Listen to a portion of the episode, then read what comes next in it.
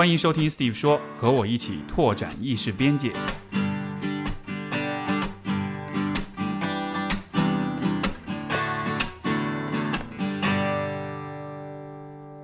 欢迎收听 Steve 说啊，本期嘉宾是孟尝，他是一位媒体人，也是啊播客不合时宜的主播，所以欢迎 Hello Hello Steve 啊，大家好欢迎欢迎。对，呃，说这个路很久了，对。我看经常有在我的微博下面呼吁你就请我来串台是吗？来串台，对对，我非常非常高兴，终于来上海，很久没来了。是是，然后这个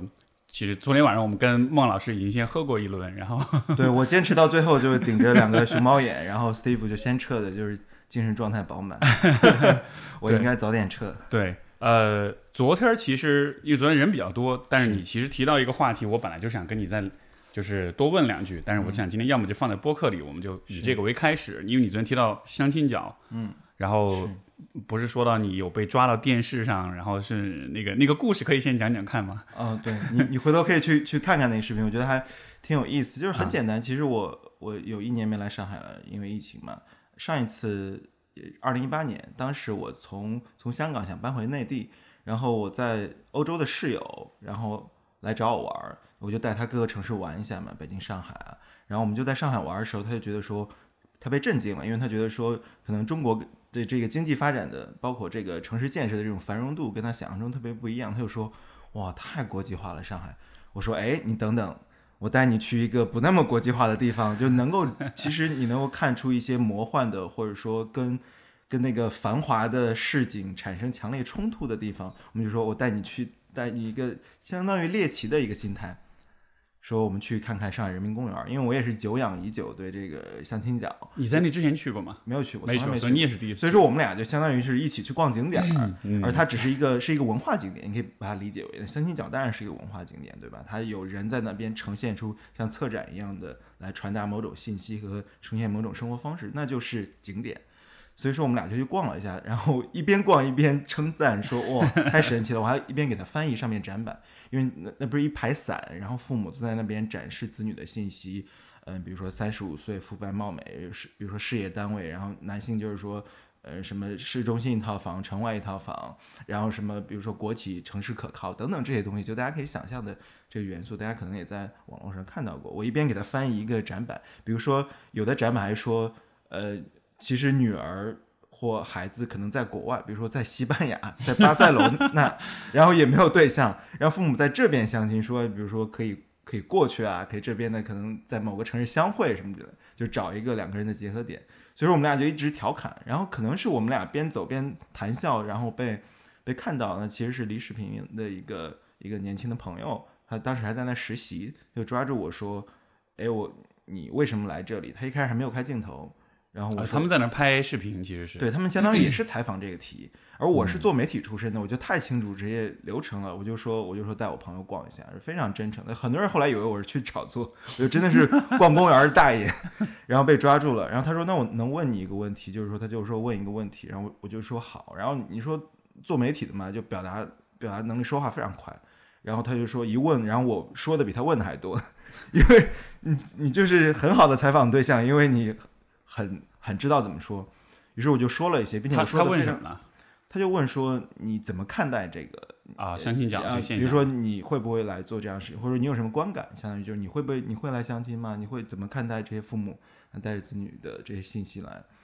所以说我就对着镜头说了些，因为我当时有点生气，是因为我在那个展板上看到了很多性别性性别维度的呃性别维度的误解，或者说流行的呃这个父权制或男权主义审视的东西，比如说他对女性的一些规训和要求，比如说其中提到的很多一个很有意思的点，就是说说希望女性没有同居史，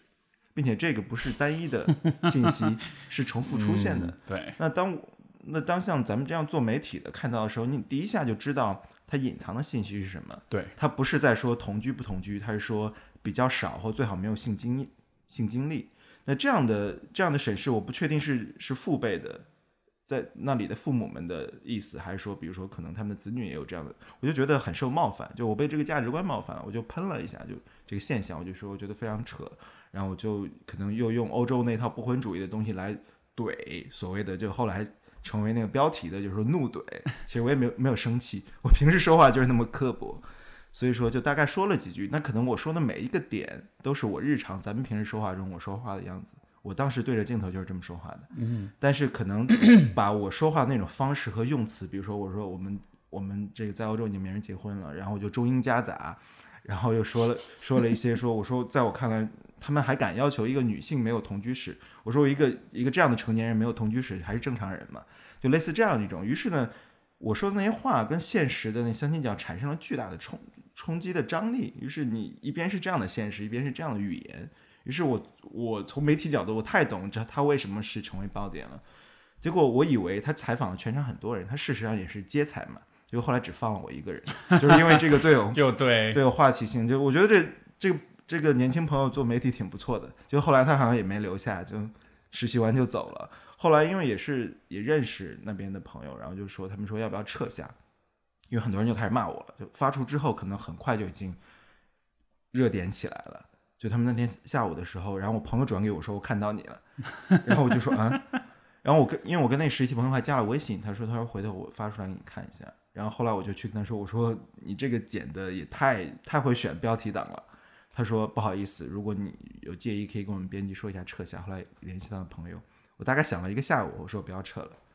就这样嘛。对对，我在一开始的时候是感觉到我我我个人的生活被冒犯到，比如说很多人排着队骂嘛，尤其是男性。我在上面，尤其是我说，你说是骂是哪儿？微博上吗？微博上，微博上排着队留言。他们他们骂什么呢？就是他的那个主要的那个骂的攻击的点是什么？因为我我一是怼了相亲角，就相当于你怼了中国的某种文化现象。我觉得这 low 或什么的，他们觉得你很傲慢。那同样有一点，我其实怼了男性，怼了男性就是说，呃，他们认为说我怎么看待这个性别维度？我就说，可能有些中国女性是太优秀了，于是他们找不到对象。那那于是那个。记者朋友也很聪明的问说：“为什么呢？”我说：“因为直男只只喜欢傻白甜嘛，对，就是男权只喜欢傻白甜，因为他们喜欢能够驾驭、能够展现 power 的这这样一种审美，这样一种这样一种呃居高临下的审美。所以说，就很尤其是男性被冒犯的很严重，他们就排着队骂。我一开始就觉得说我为什么要趟这个浑水？我想了一下，我就是说，OK，这就当履行媒体人责任了。我其实已经成为了一个 campaign。”对，在我在被动的开启了一个 campaign，那我就不不再介意了。我开启了这个话题，我就要顶住。对，那那你会担心，比如说这走到街上被人认出来，这种现实当中这种被被攻击啊什么的，这种你会担心？这种我倒我倒不担，我觉得没什么人认得出来，基本上对，很少应该有人认出来是这个，还是可能很多人有些人比较持续关注的，可能他本来就认识我，看到之后他说：“哎，孟老师你上这个呃热搜了。”后来就。我因为我一直在媒体上发言，其实我说这样的话是可能我平时在文章中也会写的，我可能一直是这么说话的，我不是突然对着镜头就说了一些惊悚的话。有意思的是，我说我写的那个文章可能很难破圈，但是这个上了头条之后，我可能小学同学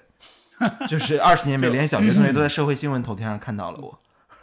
然后父母的朋友也看到了，就是我可能写一辈子文章。也破不了圈，也进入不了父母朋友的朋友圈。但是这个就是朋友打开小米盒子，什么乐视盒子，就是头条海归男怒怼相亲角。那后来我就想，因为从我的角度出发，我当然初衷不是去要炒起一个话题，但它既然已经开始了，我就要完成这个论述的闭环，因为这是做媒体的一个基本的。基本的职业素养和基本的技能点，就是说你不不能只是把这么一个事儿抛出去，我要抛的，然后我要回应啊。于是，于是我正好当时在给腾讯大家写专栏，于是我回去之后两天我就坐下来，把我去怼这件事以及后续的反应，以及我更嗯可能更全面的论述了一下我为什么这这么说，而不是说截取的那些爆点，就写了一篇专栏出来。然后那篇就是说我去怒怼了相亲角，还上了头条。然后我在那篇文章里详细论述了我为什么在视频里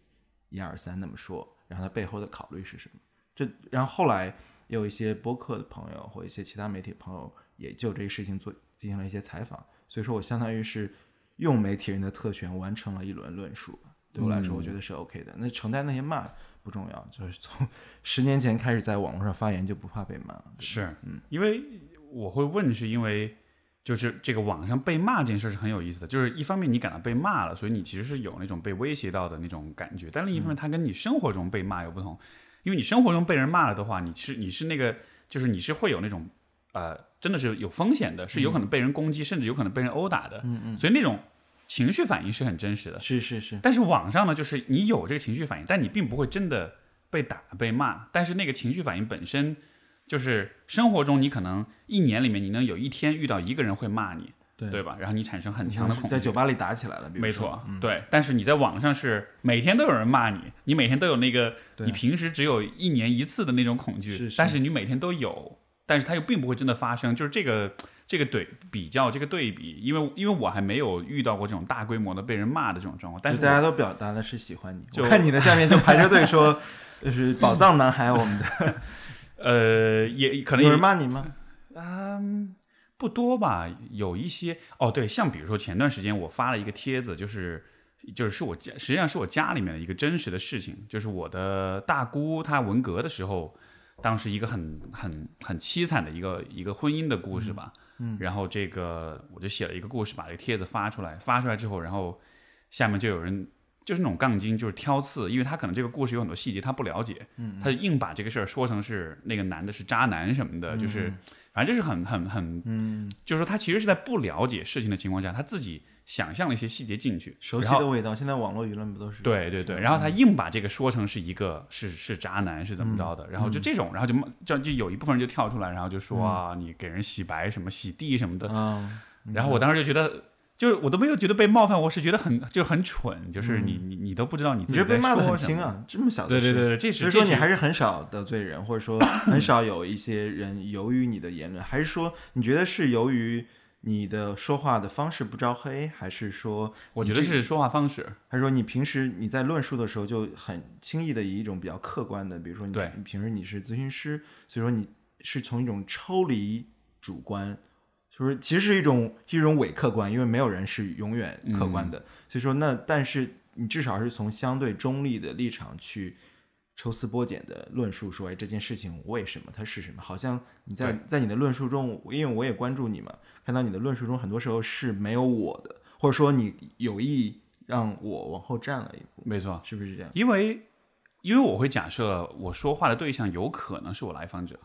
嗯，但是我就会需要保持一个统一啊，就是我在咨询里面我会跟来访者说的话，嗯，和我在比如说微博上对大家发声，我觉得是需要有一个呃共同的标准的。我不能说我在咨询里我很 nice，我很友善，但是我的微博上我特别毒舌，这样子其实就会很虚伪。哦，我明白。对，呃，这中间有一个有一个咨询师这个身份在拉扯着你，没错你，不能做出太 radical 的表述，或者说太情绪化表述，因为你的这个职业身份要求你不能情绪化。比如说有的时候，比如说我基本不说脏话在网上，因为我在面对来访者我不会讲脏话，嗯，然后但是久了时间久了你也觉得没有必要，就是一个事儿如果能用一个比较平静的方式把它讲清楚，而且关键是有的时候有些事儿讲清楚了之后，你你用比较平静的方式去讲述，听大家大家其实更容易听进去。嗯，你特别的争议的话，特别的我知道有一些博主他们是喜欢引战的，嗯引战之后其实会有很多关注，然后粉涨得会很快，然后包括也有些博主他的特色就是怼各种粉丝，就是怼挂人那种的，嗯是对。是是但是就那个游戏，就我觉得啊，那可能不是我的游戏吧。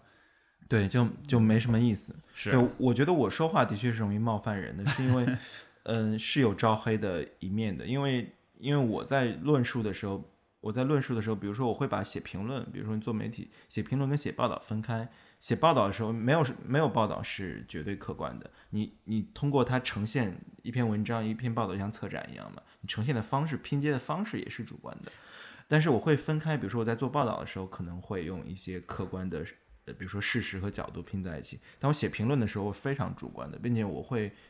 我会不介意呈现出我是主我主观的样态。比如说，我会说就是这个样子的，我不担心，就因为跟你的角色之间有一点差别是，我并并不担心别人说哦你是有偏见的，或者说你这是一己之见。因为我觉得没错，我就是一己之见，因为我相信，当然这是理想状况下，是一个开放的舆论场和开放的话语空间，像在一个客厅里一样，我只能在我的知识结构和见识、思维方式的框架下提出我的一个理解。那我期待不同的人提出不同的理解，我只是我的理解，所以说我要把我的理解说透。说清楚。所以其实你是相信真理是越辩越明的。对，啊就是这是非常进步主义的一种一种，或者说非常理想化的一种状态。所以说，也正因为此，我对于别人因为我的公共观点，因为我把我的个人观点、公共观点分得很清，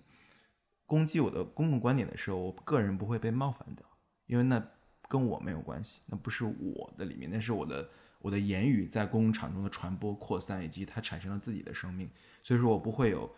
呃被冒轻易被冒犯。比如说骂得太狠的话，你可能是不行，比如你骂个私信直接冲着个人来，我可能也会骂一句，或者说我就当没看见，但我不会有那个 hard feeling 这个我觉得这个这个素养还蛮值得呃 去给让大家都去培养的，因为其实我觉得很多人没有这个意识，他其实是完全把他的就是他在公共领域的发言和他个人是会联系起来的，所以你你怼他，实际上就是在他就会认为这是一个针对他个人的攻击，所以你看很多人的那个情绪是很容易被调动起来的。你很容易生气。我觉得其实就是没有什么秘诀，就是唯手熟耳。其实就是你常做公共发言，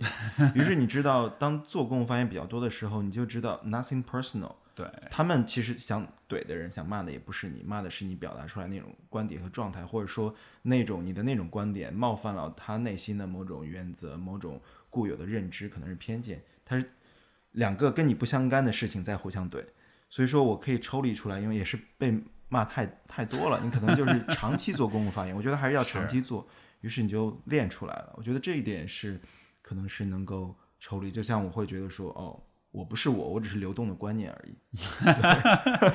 你你刚才说就是你说你有的时候观点会很犀利，会怼啊什么，就是这个其实和就是你你在面对面给我的感觉其实还蛮，因为你面对面给我的感觉是其实还蛮温和的，是还蛮 nice，还蛮礼貌的，所以我还蛮难想象就是你会有那个可能很犀利的、很攻击性的那一面的。嗯，但实际上你是是我觉得我我觉得我不是对人的攻击性，比如说所有认识我的朋友或在网络上可能也会觉得我是个温和的人，包括我对一些议题关注的时候，那你由于你呃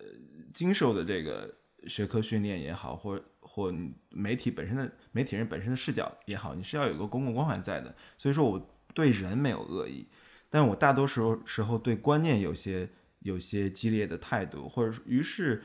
嗯，我觉得这种可能我不确定它是跟性格相关的，因为我性格是个温和的人，但我在观念上是刻薄的，或者说是是挑剔的。那前一段也跟朋友聊到，就是说我不知道该怎么做出一个区分。我希望对人有平视的态度，就是我尊重别人，不管他是一个什么样的性格、什么样的背景、什么样的一个样貌、什么样的一个表达能力、表达方式。但是我对愚蠢没有耐心。就这样一种，于是，但是我不知道怎么做出区分，因为有些人，有些人的愚蠢是，呃，有些愚蠢是是由于他没有足够多的对信息的暴露，接触到足够多的信息量和观念在他的世界中冲刷。有些人他已经接受到足够多的信息量，但仍然有一种愚蠢。我觉得这来自一种懒惰，就你对自己在思维和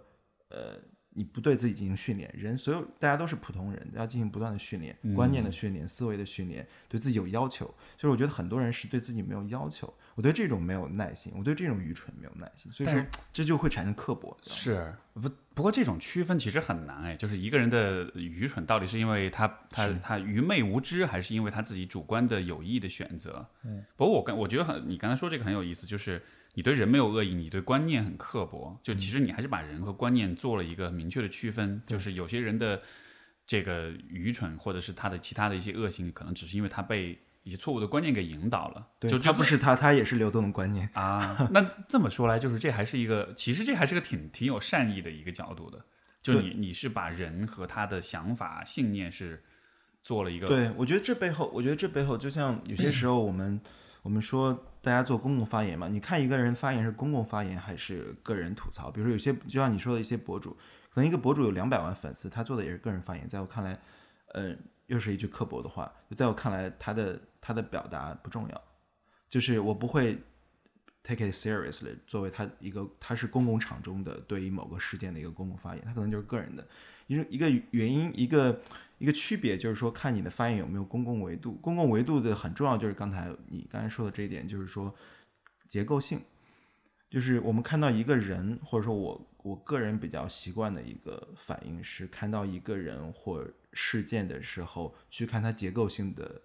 因素。一个事件不是事件，不是孤立的。就像我说刚才说的，人不是人，人是流动的观念的冲冲刷。那一个事件也不是一个孤立的事件，它背后有社会维度的、公共政策维度的、人性维度的、呃道德维度的、法律维度，它有多方的东西。所以说，我觉得看到结构性，任何人、任何事件身上的结构性，是公共发言跟个人发言很重要的一个区别。这是我个人的浅见。但是你能举个例子吗？这个说起来特别特别抽象，我觉得有点难理解。是，呃，比如说我们，比如说我们看到，嗯、我我举例说，我举例说，嗯、比如说前段时间微博上不是炒这个惯性惯性权嘛，啊，对，是呃随夫性，就很多互联网上与之相来的这个这个呃争议，比如说我们看到一些人呈现出特别特别，就大家会觉得说，我们作为性别友好或体认了现代性别意识的这样这样的男性也好，女性也好，仍然觉得他们的那种暴力是无法忍受的。会发现他们有些可能年龄特别年轻，然后他们在表达对包括对一些女权博主、女性博主进行攻击的时候，我会去看他们的那个 profile，就是他们呈现是什么样的人，我会去猜想在现实生活中，我发现挺多是比较年轻，然后他们可能上网也不是很久，他们在接触到，在接触到呃，可能比如说跟人说话，我不同意你的意见，但我誓死捍卫你说话的权利，跟平等的沟通，以及以及自由主义的一整一整套东西，就是说我我都不喜欢你，我也要尊重。当你的自由受到侵犯的时候，我会为你而战，因为我希望维持这个自由的空间，然后对人基本的一些一些尊重、沟通的方法。发现他们完全没有接触到这个的时候，先接触到了性别维度。啊，明白。于，是而那性别维度又跟，比如说，又跟他们的现实的生命经验产生了共振。于是你还不不太确定说，我们需要一个平等的、温和的、理性的对话机制和空间的时候，我就先接触到了说，男人都是傻逼，或者说 男性天然的在压迫着女性。当他转过自己的身躯，比如说他未必生活在北上广或长期暴露在这些多元的信息中，那你转头望去你身边的环境，你可能无论是来自来自父辈的、来自你的同学的、来自你的同事的，尤其你可能在一个信息不那么呃开明和发达的地方和场所，你环顾你的生活，你就是被压迫着的。于是你先接触到了这些，它跟你的生命经验共振之后，那些所谓的所有我们说的这些进步开明的那些观念还没有的时候，跟它产生共振的时候，它就只有愤怒，只有暴力，它没有别的东西。那这时候他的教育，他所处的环境，以及他如何跟这些观念产生联系，还有他的年龄、世代。比如说，我们都知道前几天跟跟 Alex 他们聊天也聊到说，为什么零零后大家觉得说，在高度繁荣发达的信息量下增长起来的互联网一代，反而在观念上呈现出了单一的偏执的一面。对，而且他跟很保守。，对，道德上也是保守的，它跟丰富性产生了巨大的一种，我不喜欢用这个词了，张力。因为他们说我很喜欢用这个词，这个冲突感是很强的，就是大家会觉得不可思议，但是结结构性看到结构性，就是去看他们成长在什么样的互联网环境中。像咱们成长起来的时候，无论是动画片啊，比如说互联网，其实能出来一种蛮荒的状态，于是信息是不规整的，是乱的，什么样的声音都有。有人有人写写博客，对吧？有人各种人在写博客，有公民博客等等的这些兴起，于是多方的声音还在嘈嘈杂着。但是在他们成长的时候，其实互联网的无论是无论是 VPN 防火墙的这些存在，所以说他们接受的信息开始同质化了，是一种嗯、呃丰富的单调。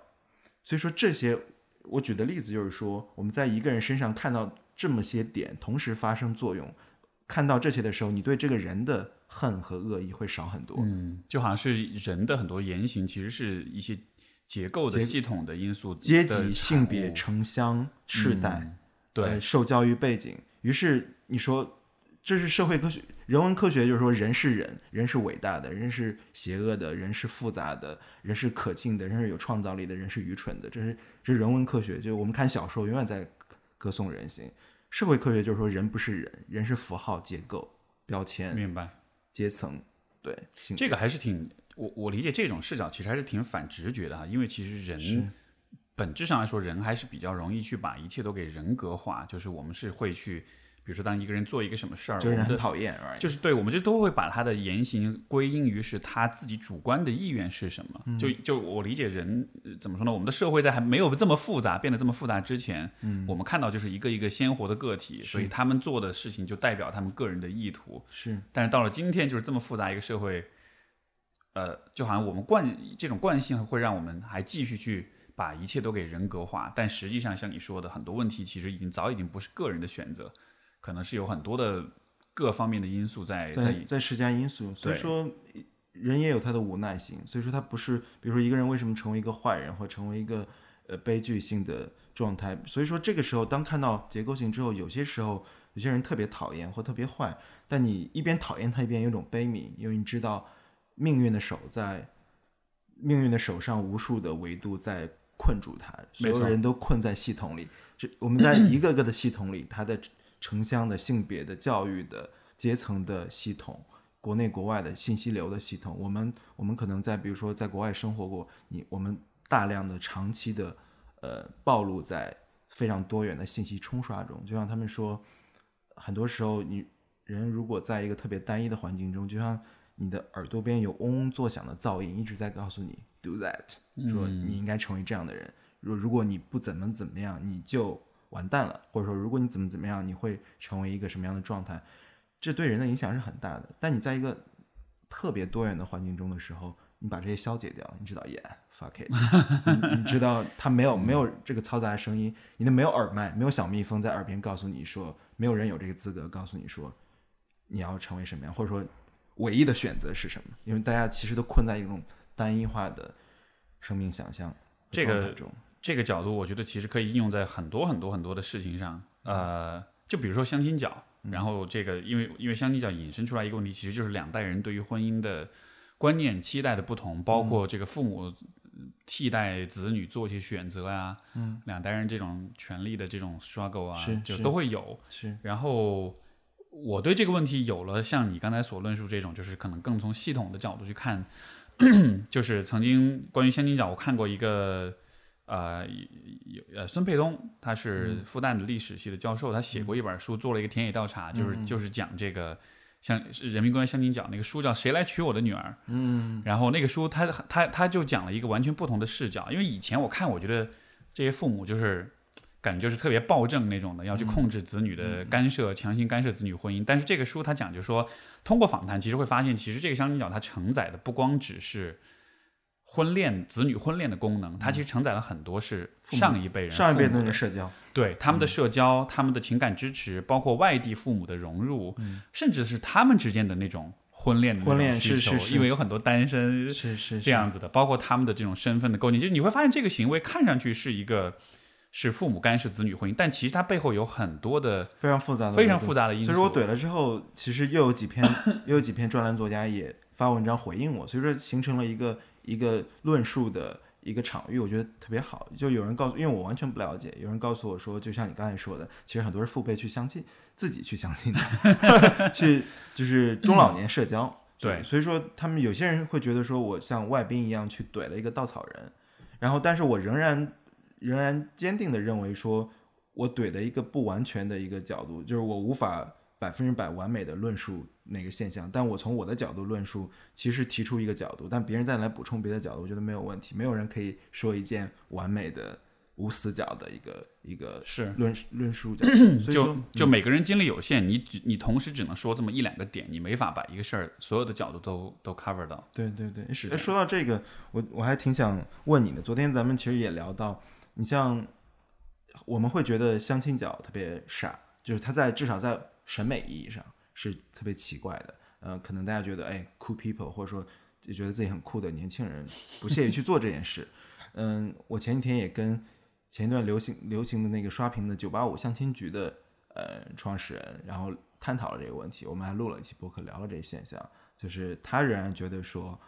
呃，像相亲局或者可能是相亲角、相亲节目 whatever，它是解决问题的。他觉得是在解决了一些人的问题，一些人是有真实的需求的。那你为什么要批判这样的现象呢？然后我们也进行，我说，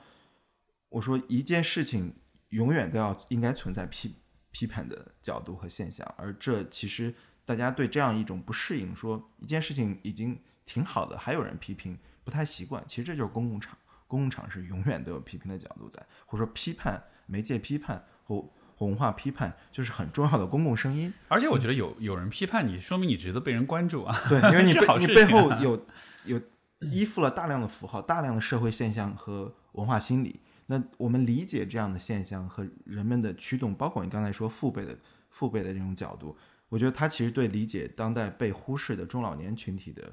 呃情感、他们的想法、他们的精神状态是有帮助的。因为就像在疫情以来，大家都要扫码嘛，其实这些不习惯数码和互联网一代的中老年人，其实就感觉在被时代抛下了。我看其实有挺多对，没挺多。人在进行论述，你如果搞不定手机，你扫个健康码扫不了，那寸步难行，你可能出去，所以他们要再去适应新的技术的迭代。那我觉得其实这个角度也很好，就是看到他们本身的需求，比如说他们为什么希望子女那么早的组建家庭呢？那可能也有说，其实中国人的抚养下一代是上一代在完成的，这跟欧美完全不一样。欧美你你我，比如说咱们可能在国外的朋友，两个人年轻人组成家庭结了婚，可能就父母来 travel 到你住的国家或地方陪你一个月什么的，然后就回去了，人家还有人家生活呢，剩下就两个人带。我经常我我我那朋友在在欧洲的时候，我们去喝酒嘛，然后前面挂着婴儿来跟我们喝酒，然后小婴儿就一岁的时不到一岁的时候就开始在酒吧出现，因为他的爸爸妈妈想喝一杯，然后他们可能会轮班去去那个托儿所接，就是这样的一种呃责任是由自己来承担的。那中国可能是一是父母要承担，二是你其实结婚之后跟父母再次组成了某种同盟或共同体，对，而父母对这种共同体要求有自己的话语权，所以说就就你从这个角度想，其实父母干涉子女婚姻，我觉得其实挺挺 make sense 的，对吧？你要拿你的钱给孩子买房，嗯，然后你未来这个家庭你要去照顾他的小孩儿，你要有话事权。你说我的感受在哪里呢？就相当于嗯你其实是要把你，包括你自己未来的养老，你你你是要靠你的子女去就养儿防老这样嘛。所以其实这个是一个，就站在父母的从这个角度来看，他其实是很确实是很需要那种决策权的，是，因为你你当然不希望你找了一个跟你八字不合或者是这个就是这个呃话不投机的人，然后完了可能又又是。会把你们不管不管不光是侵占你们家的经济资源，然后完了对你还不好，还不孝顺什么的，对对，对就你从很人性的角度看，我觉得这种反应其实还蛮能理解的。是是，社会背后其实 理解这些现象，理解这些情感方式、话语体系，其实是帮助我们更好理解我们所生活的现实嘛。它本质上我们是为了这个，因为它背后有大量的因素在。那我们只有不断的探讨、讨论乃至争吵，才能理解它。你刚才说那个九八五相亲局，这个这个是是怎么是怎么一个状况？嗯，就是前一段时间不是朋友圈有一篇刷屏文章，也是媒体报道，就是说有一个有一个这个相亲局，他们只接受九八五的优秀 精英来去挂牌 OK 因为他们的创始人也好，或他们这个利益也好，认为说，呃，同一个圈层，这种圈层当然有一种阶级视角在里面，就是说受过差不多相对最优质教育的年轻人，他们配比的成功率比较高，并且他们共同话语更多。呃，那他们可能在，因为如果我们把婚姻想象成一个本身就是要配比和配对的一个这样这样一个模式的话，就是他们目标就是快速的匹配，或者说提高匹配率的话，那他们觉得这个是有效的，而没有价值维度在。就是他有那个他有数据支持吗？他的这个结论？他说他说大概有现在有有这个四万人在上面挂过挂过牌了，然后成功率说是说是算高的，不知道不知道官方数据百分之三十等等，算挺高的了，好像。嗯就他们认为是挺高，他们认为说，比如说，哎，你也是清华，我也是清华，然后聊了一下，发现，哎，可能校园中的某个食堂挺好吃的，呃，回忆一下当年岁月，他们觉得这些东西是重要的。然后同时，我觉得这些比较小清新的这些维度，其实不是他们的真实想法，还是，嗯，我觉得可能这样的现象越来越多，还是有人们有一种阶级焦虑吧。我个人认为，是因为，嗯，随着固化、阶层固化，包括流动性的下降。那大家会觉得更想要去 maintain 自己的阶级位置，或者说在一个高度竞争的快速发展、每个人都怕被抛下的社会中，巩固自己已有的生态位，或者说最好还往前拱两步。嗯，那所以那其实就其实还是一种变相的门当户对。对对这个是一个非常具体的非常呃非常真实的需求。所以说，我们跟那个复旦沈老师我们一起聊，他也就是说，他说发现又回去了，时时代又回去了，没什么变化。这跟他说跟当年八九十年代那个在报纸上登那个豆腐块儿相亲相亲的那些标准没有变化，没有区别，没有区别。嗯，这也是我去相亲角的时候看到的。我说我的 fuck，就是没有任何区别。我们白这些年那么多繁荣的，我们生活在一个一个泡沫一样的呃狂飙突进的繁荣时代中，我们的观念，我们对于人该怎么活，人该呈现出，我们如果同意人应该活得更自由、更有创造力、更开阔，呃生命状态能够打越打开是一种更好的状态的话，那我们看到的现实是往相反的方向去的。那如那我我这个批判当然是非常不接地气的一个文化视角，就是说，那我们这一切是为了什么呢？我们要更好的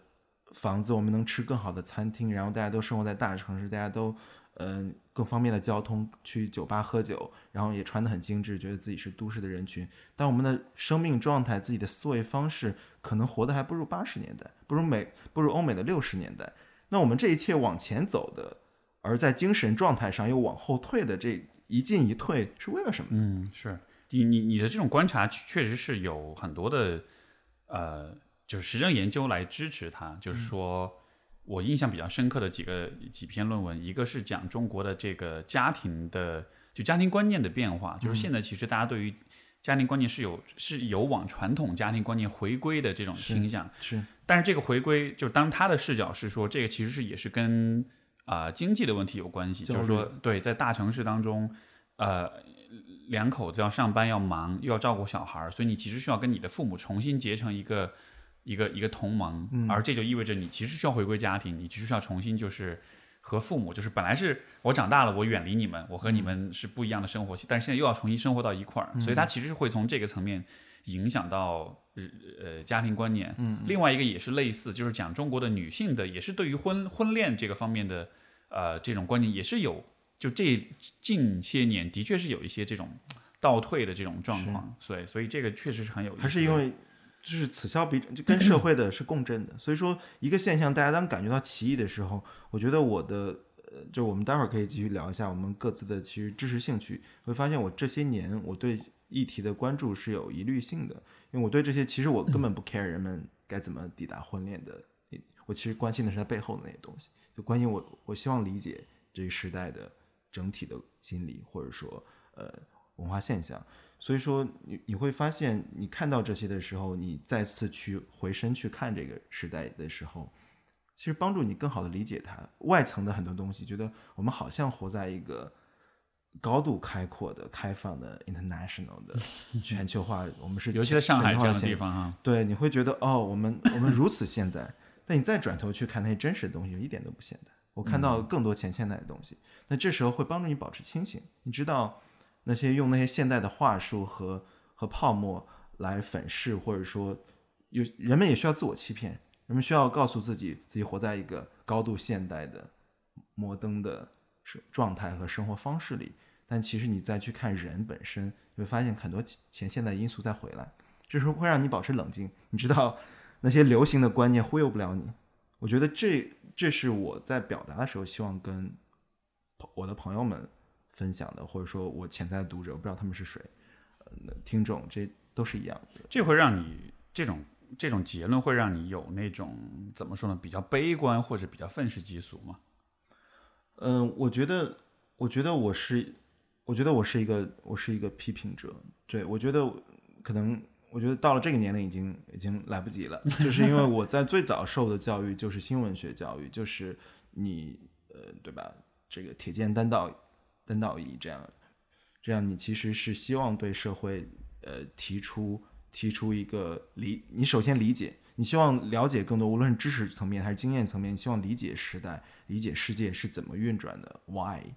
同时，你把你的理解表达出去，分享出去。同时，如果有那些你觉得不对的，或者说你个人觉得呃不公正的，呃或者说就是不正确的或失衡的现象的话，提出自己的批评。我觉得这种，呃，所以说他们说媒体人或者说非常纠结的拧着拧巴的媒体人比较理想比较容易比较容易抑郁，或者说啊你比较容易活得不开心。对我觉得这这是真实的。但与此同时，我觉得其实没有大家想象的那么不开心，或者说批判它其实更多是一种文化批评啊。其实你其实是一种去抽离个体的，就是我其实没有那么愤怒。比如说他们说怒怼，或者是我其实没有很愤怒。对我其实大家甚至有些时候，我朋友会批评我，就是说这可能我其实也很需要跟心理咨询师的 沟通。就是我个人有些时候，嗯，我觉得这是我个人的问题啊，就是过度的理性化，就是你在对阐述的时候，好像是一个没有没有感受的机器一样，一个逻辑机器一样。我要理解它背后的机理，但这时候我的感受是什么呢？可能被我隐藏了，或者说被我有意的忽视了。于是这时候，你可能在处理跟朋友、跟家人、跟包括跟爱人的亲密关系的时候，会有会有一个问题，就是说，好像是你爱人类，但不爱人。他们就是他们经常开玩笑批评，就是说说好像呃，我们这些比如说从事跟文化相关的工作、跟跟表达、跟内容相关工作的人，或跟知识，你是个研究学术的，对吧？比如说有一天咱们俩都决定去呃读个博，然后进在学术上再走得深一点。就你你做这些事情的人，好像是天然的爱那些观念和人类大写的人类，但一个具体的人的时候，人是有情感、有脆弱性、有不确定的东西的时候，你能不能跟他有一个很好的对啊互动？因为这个，你说这个，刚才你说到那个，就是人的观念和，就是你是刻对观念刻薄，但是对人是你并不恨人的。所以其实我当我你在说这个时候，我就答一个 question 吗？对我已经有一点小疑问了，就是那这样子来说，岂不是那人和人的观念分开了的话，那你对他们的那种情感似乎也就是情感是来自哪里的？对就他他那个源头是哪里？对对，这是我也，这是我也是，我也是自己困惑。就是说，其实我觉得，我就像咱们平时聊天，我不知道你你做表达，包括我相信，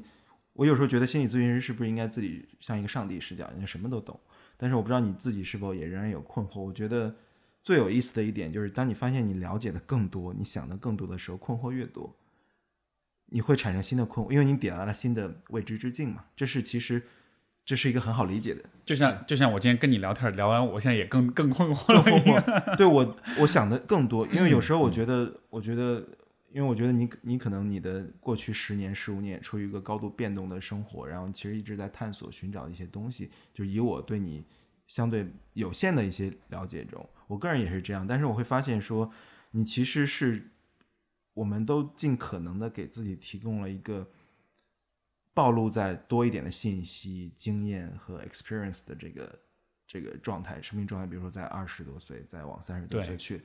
尽力了。我其实 尽力了，嗯，大量的在搬迁、迁徙不同的国家、不同的文化语境中去去沉浸、去理解，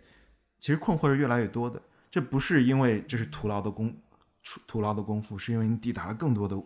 未知之境，对，有新的困惑，你新的好奇产生。这个是你知道，就是我的播客的口号就是拓展意识边界。嗯，所以我觉得这其实就是拓展意识边界的，你必须得付出的代价。你真就是你你的意识边界一拓展，你立马就会有新的困惑，你就立马会意识到有很多问题是你以前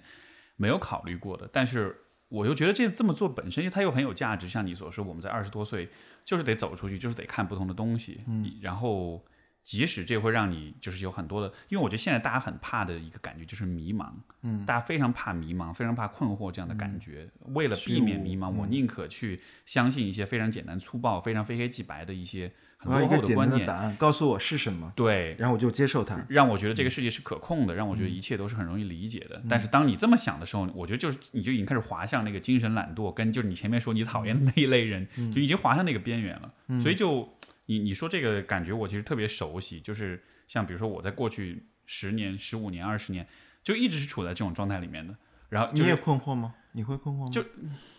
我我我相对会好一点点的，是因为我在和实际的个体在进行一对一的工作，所以你能看到一些很真实的改变，然后这个是给你是会给我带来一些鼓励的，嗯，就是对这个世界我是困惑的，但是对于具体的人，对于我的来访者的话，我们一起能成就一些就很真实的改变，这个会让我心里面稍微舒坦一点。但是对于大的世界，我我觉得就是还也是一样的一种感觉，就是有很多很多的事情，我觉得是荒谬的，是不可理喻的，但同时它又是存在的。然后困惑连着困惑连着困惑，没错，对，就像我前前几天看那个，不是余秀华也，昨天咱们好像也聊到了，就是说他说了那句话，我觉得特别好。他就说：“上帝让你匍匐在地上，把你的思想拿走，给了你终身的快乐。”我觉得这句话是有疑问的，但是我觉得说的很好。他其实就讲出了说，是不是知道的越少越快乐？比如说很多时候我们，我觉得我前几年也困惑这个问题，就是说是不是做一个快乐的猪更快乐？那这是一个哲学问题，哲学问题就意味着没有答案。你要在从中做出价值判断，然后做出选择，选择是痛苦的。所以说，我我觉得一个一无所知的，其实猪很聪明，但是你做一个一无所知的猪，比如说。也不知道自己活在猪圈中，然后做一个快乐，然后就是呃吃饱躺平，这样是不是更开心一点？那人们总觉得说，好像人的活得更自由，拥有更多选择，去更多地方见识更广阔的世界，就收获了更好，就是进步主义意义上，就是人的进步意义上的好。后来发现不是，新的困惑或者说更大的困惑产生了。于是你其实求知是一个追求困惑的说。给我更多困惑的一个过程。你把这个想通了之后，你会发现，你会对前前面你所，比如说我们所佩服的一些那些生活在十五、十六世纪或者十八世纪，或我们敬仰的一些历史上的人，或者说你可能看一些人的传记，或你可能佩服一个艺术家、一个一个作家，再去看他们生命状态的时候，会多更多的尊重。你会发现，他们往前冲的时候，已经知道前面不是坦途。人的更自由、更好的、更开阔的状态是更多的痛苦、更多的困惑。然后他们，你往前走的越多，比如说你艺术创作，我不是个艺术家，我没有艺术天赋，但是我我知道跟艺术家交流，你往前走的更多，你越知道自己有多小，站在那个位置，你更痛苦了。让我想起那个月亮和六便士啊，对，就那种那种故事，你看到自己更多边界，其实越越来越苦，那你还要不要冲？Why？为什么？我觉得这个是不是触到？心理学上的维度中，你觉得为什么人们明知那是更困惑、更痛痛苦？当然是哲学一个哲学概念，痛苦不是我们通常说的天天在那丧的想想死什么的，是那种哲学意义上的痛苦。那你觉得为什么人们还是要 嗯去抵达这样的状况？我觉得这个是一个有点超出现代心理学理解范畴的一个东西。这其实也是我。可能过去半年一直在思考，因为是涉及到有关迷茫的问题。嗯嗯。然后就是你会发现说，人首先人会有观念、知识的这种理性的价值观的东西，然后呢，人会有啊信念，信念就是。就是你相信什么和你实际做的事情是不一样的，嗯，然后是你你你的行为本身体现出来的价值观，我把它称作为信念，其实就是所谓 embed 呃 embodied value，你具身的价值观，嗯，然后但是在这个下面在底层其实还有一个东西，就是这个东西我觉得就有点跟呃人的天性或者灵魂或者是我也不知道吧，就是也许上辈子或者怎么着有关系的，就是我觉得好像很多。可能很多人或者一部分人是有这样一种，啊，超越现实经验的一些一些想法、一些追求，嗯，呃，一些会让他跟刚才说反直觉也有联系。对对对，就是就是有些东西，它就会让你有有有反应、有共鸣。就像比如说啊，这个你对艺术的追求，你对真理的追求，你对自由的追求。像我以我我以前特别喜欢玩一个游戏，就是我会问大家说，如果 你只能用一个词，嗯。就是英文的一个词来描述你这辈子想要的东西是什么。嗯，那我会，我为了了解每一个人，我就会总是喜欢问他们这个问题。嗯，我等一下再问你的答案，但是 我的答案是毫不犹豫，就是 freedom。嗯，然后，但是你说这它到底是什么，我没法一下子讲出来。但是这个概念就是一直根植于我脑子里。嗯，但你说我见过这个东西吗？没有。嗯，有谁告诉我应该追求这个吗？这是来自某一个大家的某一个思想家的一种。一种一种训诫嘛，也不是。嗯嗯。然后包括另外一个，就是许多人对于爱情、对于亲密的这种追求。嗯。比如说，你可能从小是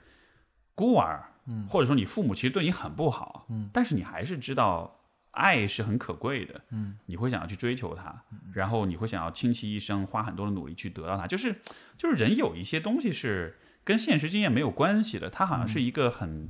超现实的一种。一种一种体验吧，所以我会把这个等同于是像是人的灵魂当中的一种东西，就是其实是超越性的需求，神性。所以说，对心理学，包括心理学也好，心理学现现在没有研究这个问题，因为它它它是不可衡量、不可观察的，不可它是量化的不。可量化的，它超它其实超越了科学的范畴。是是，心理学再往上科学，然后再往上就神学，所以说，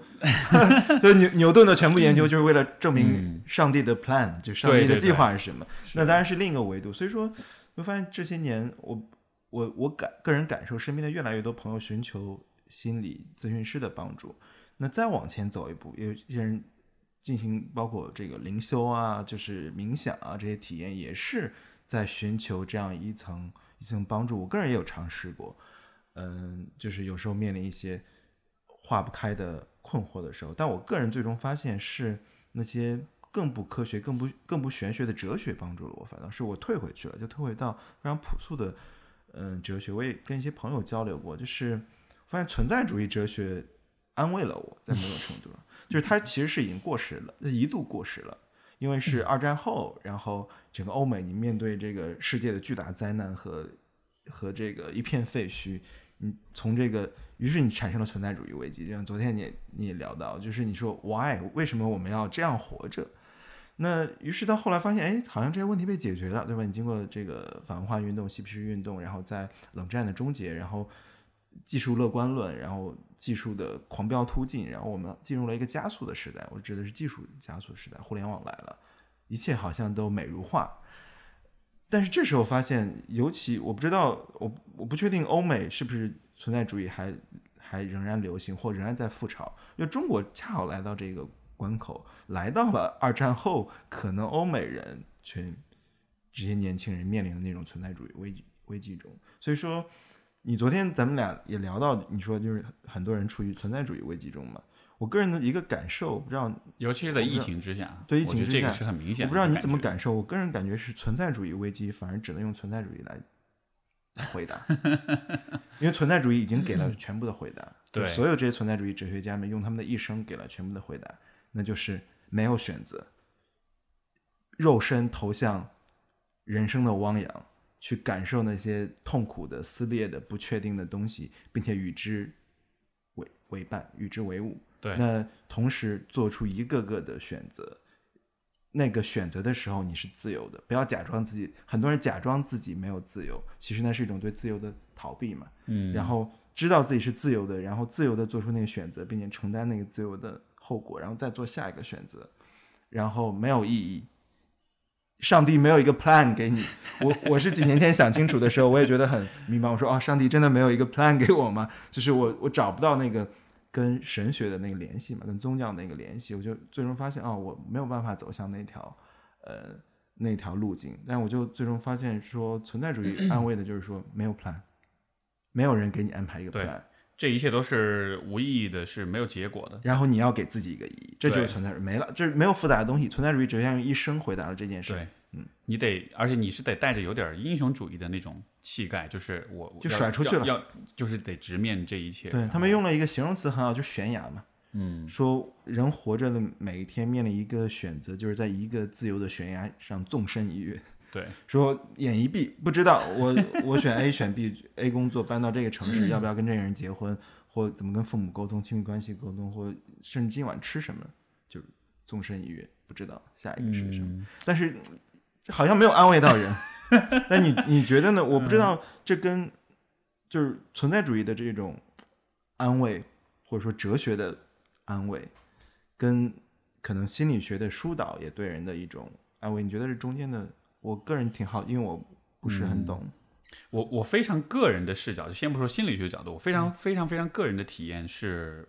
就是你你讲的这一切的问题，嗯我觉得现在这个阶段的我是从是从是从爱情里面得到了答案吧。对，哦就是呃，哎我很期我很期待聊这个题，因为我觉得对我这个之前不知道你的情感状态。这个这个说起来，我都会觉得有一点点羞耻感，觉得哇，爱情就觉得很俗气。但但是，嗯，这个真的是我和我伴侣在一起之后的一种很很真实的体验，就是，呃，因为我之前的节目我老会说到有关臣服，就是我我我感觉我真的是有向爱情这个东西臣服了。臣服因为当你在比如你谈存在主义哲学，谈你自己的个人选择的时候，你其实还是站在你自己站在你的你的 ego 的角度去谈，就是我在做所有这一些选择，我做的事情要得到什么样的结果。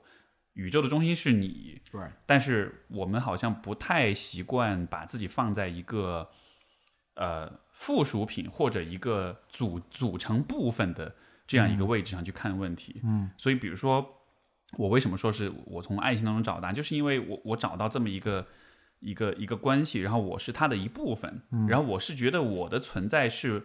是在一定程度上是服务于这一个关系的。嗯，然后当我有了这样的一种一种一种意识之后，那种那种困惑和那种心理的负担，其实降其实降低了很多。你被拖住了，你对被某种被什么拖住了呢？对，就是被这个关系给拖住了。哦，就是就是也不是被对方拖住了，因为对方没法承担我这种这个人。结构和状态拖住。对对对对对，就好像是两个人，呃，当然肯定不是和任何人，是和一个很特别的人，两个人形成一种很很真实的一种关系。这种关系的存在是大于两个个体相加的总和的。哦，我明白。所以所以这是理想的亲密关系状态，所以我很幸运，羡慕羡慕，真的。但你承认自己的幸运，你承认遇见这种非常状态是需要运气的。而且而且说实话，呃从从从这种就是人文关怀的角度，我当然希望每一个人都能都能获得这种结果但是我真的不知道 how，是不是所有人对我真的也不确定，没有方法论？我我没有方法论，就是这个这是一个完全超出我自己专 专专业能力范围。真的是完全。那如果你的你的来访者向你，我相信甚至应该有很多嗯来寻求关于亲密关系的困惑，或这其实跟我们最早聊的这个可能相亲也有也有联系，就是人们处于一种婚恋相亲的焦虑中，这种焦虑背后就是说。我要找到一个伴侣，或者说默认我一个人是残缺的，对因为这其实当然这是一种这是一种霸权的想象，就是说一个人是残缺的，一个 是不够的，嗯你要一个伴侣，你要另一半，就是你先、你先少了一半嘛，对你生生下来就少了一半，你要再寻找的拼到一块儿，哎，你这个是不是好像生命就完整了？以其实以前我很痛，我也很痛恨这种说法，觉得就是人是但现在你相信了，对，但是但但是是完全是另外一个层面，就是说以前你是以前的我们的说法是人是残缺的，你要找另一个人，两个人像拼图拼一块儿，然后是完整。但是现在你会发现，我的感觉反而是说两个人都是完整的，但是你们在一块儿，你们你们不是在拼图，你们不是在补全彼此，而更像是说你们在一块儿产生一种新的结果一种神奇的化学反应，然后产生出一个新的东西来，它和完全是完全不同的。对就都都不是残缺的，都是完整的。对，哎，这个很有意思。我之前在节目中我们聊一期亲密关系的时候，也聊到我一个朋友说的。当时我们在哥本哈根的街头，然后吃一个小吃，然后他就说他新遇到了爱情，说了一段话，就是说我说我说我一直困惑，就是是不是找到伴侣解决到孤独感，就是人生来的孤独感。他说没有解决掉，两个人一起孤独。我觉得哇，说的太好了，就是两个人仍然在一起，但是一起孤独着各自的孤独，但是这种孤独是彼此陪伴。我觉得这个说的嗯，就是你仍然是完整的，你的孤独也是完整的，那只属于你。你你知道这个问题，我的孤独倒不是在于说依然就是现在我不感觉孤独，但是我的孤独经常是那种啊，这个真的是我经常在晚上睡觉睡着之前，因为你知道人在睡着这一瞬间，那个阶段其实人会很糊涂，但那个时候你脑子其实会想很多很疯狂的事情。我经常晚上那个时候，我会想象以后有一天我们老了之后。有一天我们其中一个人不在了，或者他对方不在了，我自己一个人在这个世界上，然后我想到那种场景，我就会吓得浑身冷汗，我就觉得千万那天不要来，我一定会活不下去。哦天哪！就是就是就是那种，所以那个是那个孤独感，哦你知道吧？但你在有没有一个之前之后，比如说你在遇到现有的这个，我相信很多朋友听上去都都非常羡慕的一种状态，并且你也承认，或者说我也认为其实需要运气的，不是每个人都有这样的运气，因为生命际遇嘛。那你在之前是一种你对亲密关系理解什么？在遇到这个状态，在之前反而就是绝对的孤独，就是我可以谈恋爱，我可以有女朋友，然后我也可以不管是去一个地方认识很多人，或者是在一个 party 上很多女生跟你搭讪什么的，嗯，但是所有那一切的发生，你就觉得他和你这个人是没有绝对的关系的，反而那是更更绝对的孤独也是一种孤独。你觉得没有人能够靠近你，没有真的人因为因为就是因为我觉得就是你的一就是一切都是以你自己你的自我为出发点的时候，其实你就是孤独的。哦，是这个这个就是有一点像什么哈，就是有一点像，比如说有些宗教体验。因为以前我那个大学就是读社会学的时候，我还写过一个 paper，就专门讲的这个问题，就是呃，就是比如说美国的基督教徒，他们很讲一个说法，就是你要 surrender to God，嗯，就是你要向上帝。这不是投降啊，这应该怎么翻译？就是你要也是臣服，对，你要臣服于上帝。嗯嗯，这种臣服看上去是把你的这个主观能动性给你剥夺掉了，嗯，但实际上它确实能让你感到，就是你是和一个更高的存在是一体的，嗯，所以它其实反而能够解决，就是你关于自己的焦虑、关于自己的孤独的这种感觉。之愿，说弗洛姆那个信仰之愿，对对爱的一种对对对信仰之愿，先信，跟存在主义连起来了，闭上眼先先信，纵身一跃在悬崖上，对，所以就好像是这个问题的解决，好像没法完全靠你自己个人的力量一样。但你在遇到你现有的伴侣之前，你对你除了你刚才说的活在一种孤独中，你对亲密关系的想象或者说相信是，比如说你相信你你相信你会结婚吗？你之前是一个不婚主义者吗？或你相信你有一天会遇到一个人？你是怎么你在拥有现有的这一切好像完美答案之前，我史前状态是什么状态呢？这个这个我这个故事我之前也跟在节目上也讲过啊讲过就是我跟我跟我跟我老婆第一次约会，我跟她大谈特谈不婚主义，她听了之后说，她说这个男的有毛病吧？嗯，挺好，反而最终进入对对，我我觉得就很有意思，就是你在之前是不信，就相当于是真的是 sur surrender，然后你对，因为就是在之前，我对于这些问题的视角完全就是站在我要去面对这些，我要去回答这些问题，在这个角度上的。但是，但是我是一个很有局限的一个存在，嗯，就是其实你以为。包括，因为尤其就是我的工作又是啊亲密关系啊，有心理学什么，所以会给你一种创造一种幻觉，大师就是什么都搞，就是什么都懂，master，对，就是或者说你应该应该是什么都，你不应该有不懂的东西，不应该有困惑。对你，你凭什么还困惑，对吧？是解疏导别人的困惑的时候，对所以就或者说会觉得说啊，这困惑应该不是什么太大的问题吧，我应该是可以解决的。但是这这这这样子的一个，包括我觉得现在其实很多人也会有类似的感觉，就是当你听、你读、你学了很多东西，尤其心理学的东西之后，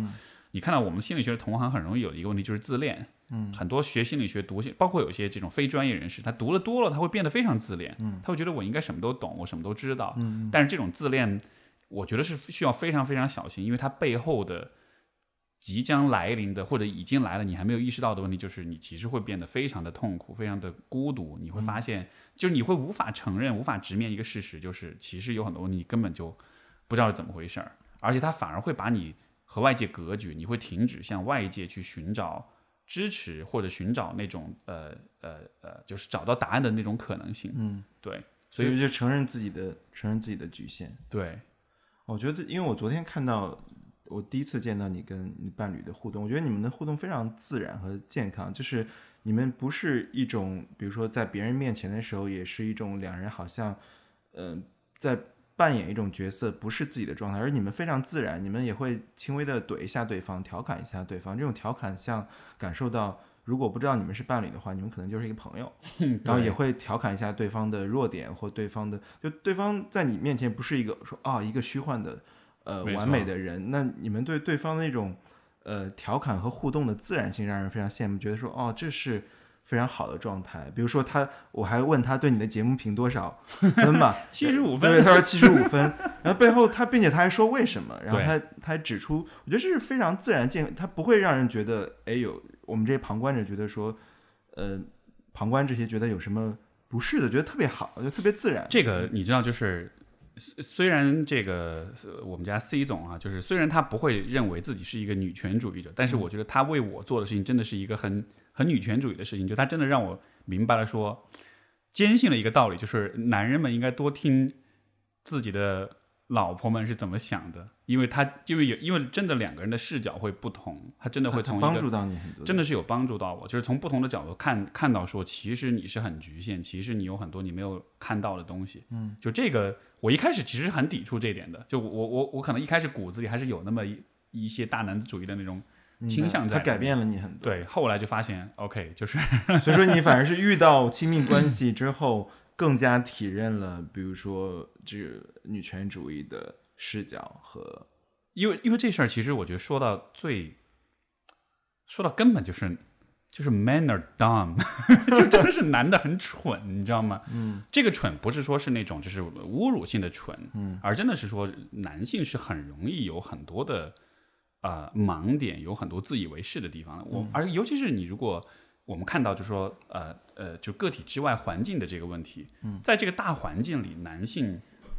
因为如果是一个男权社会的话，男性的成长的过程，他所接受的教育跟观念，其实会给他创造很多他们不自知的盲点在里面。对你如果不了解这些的话，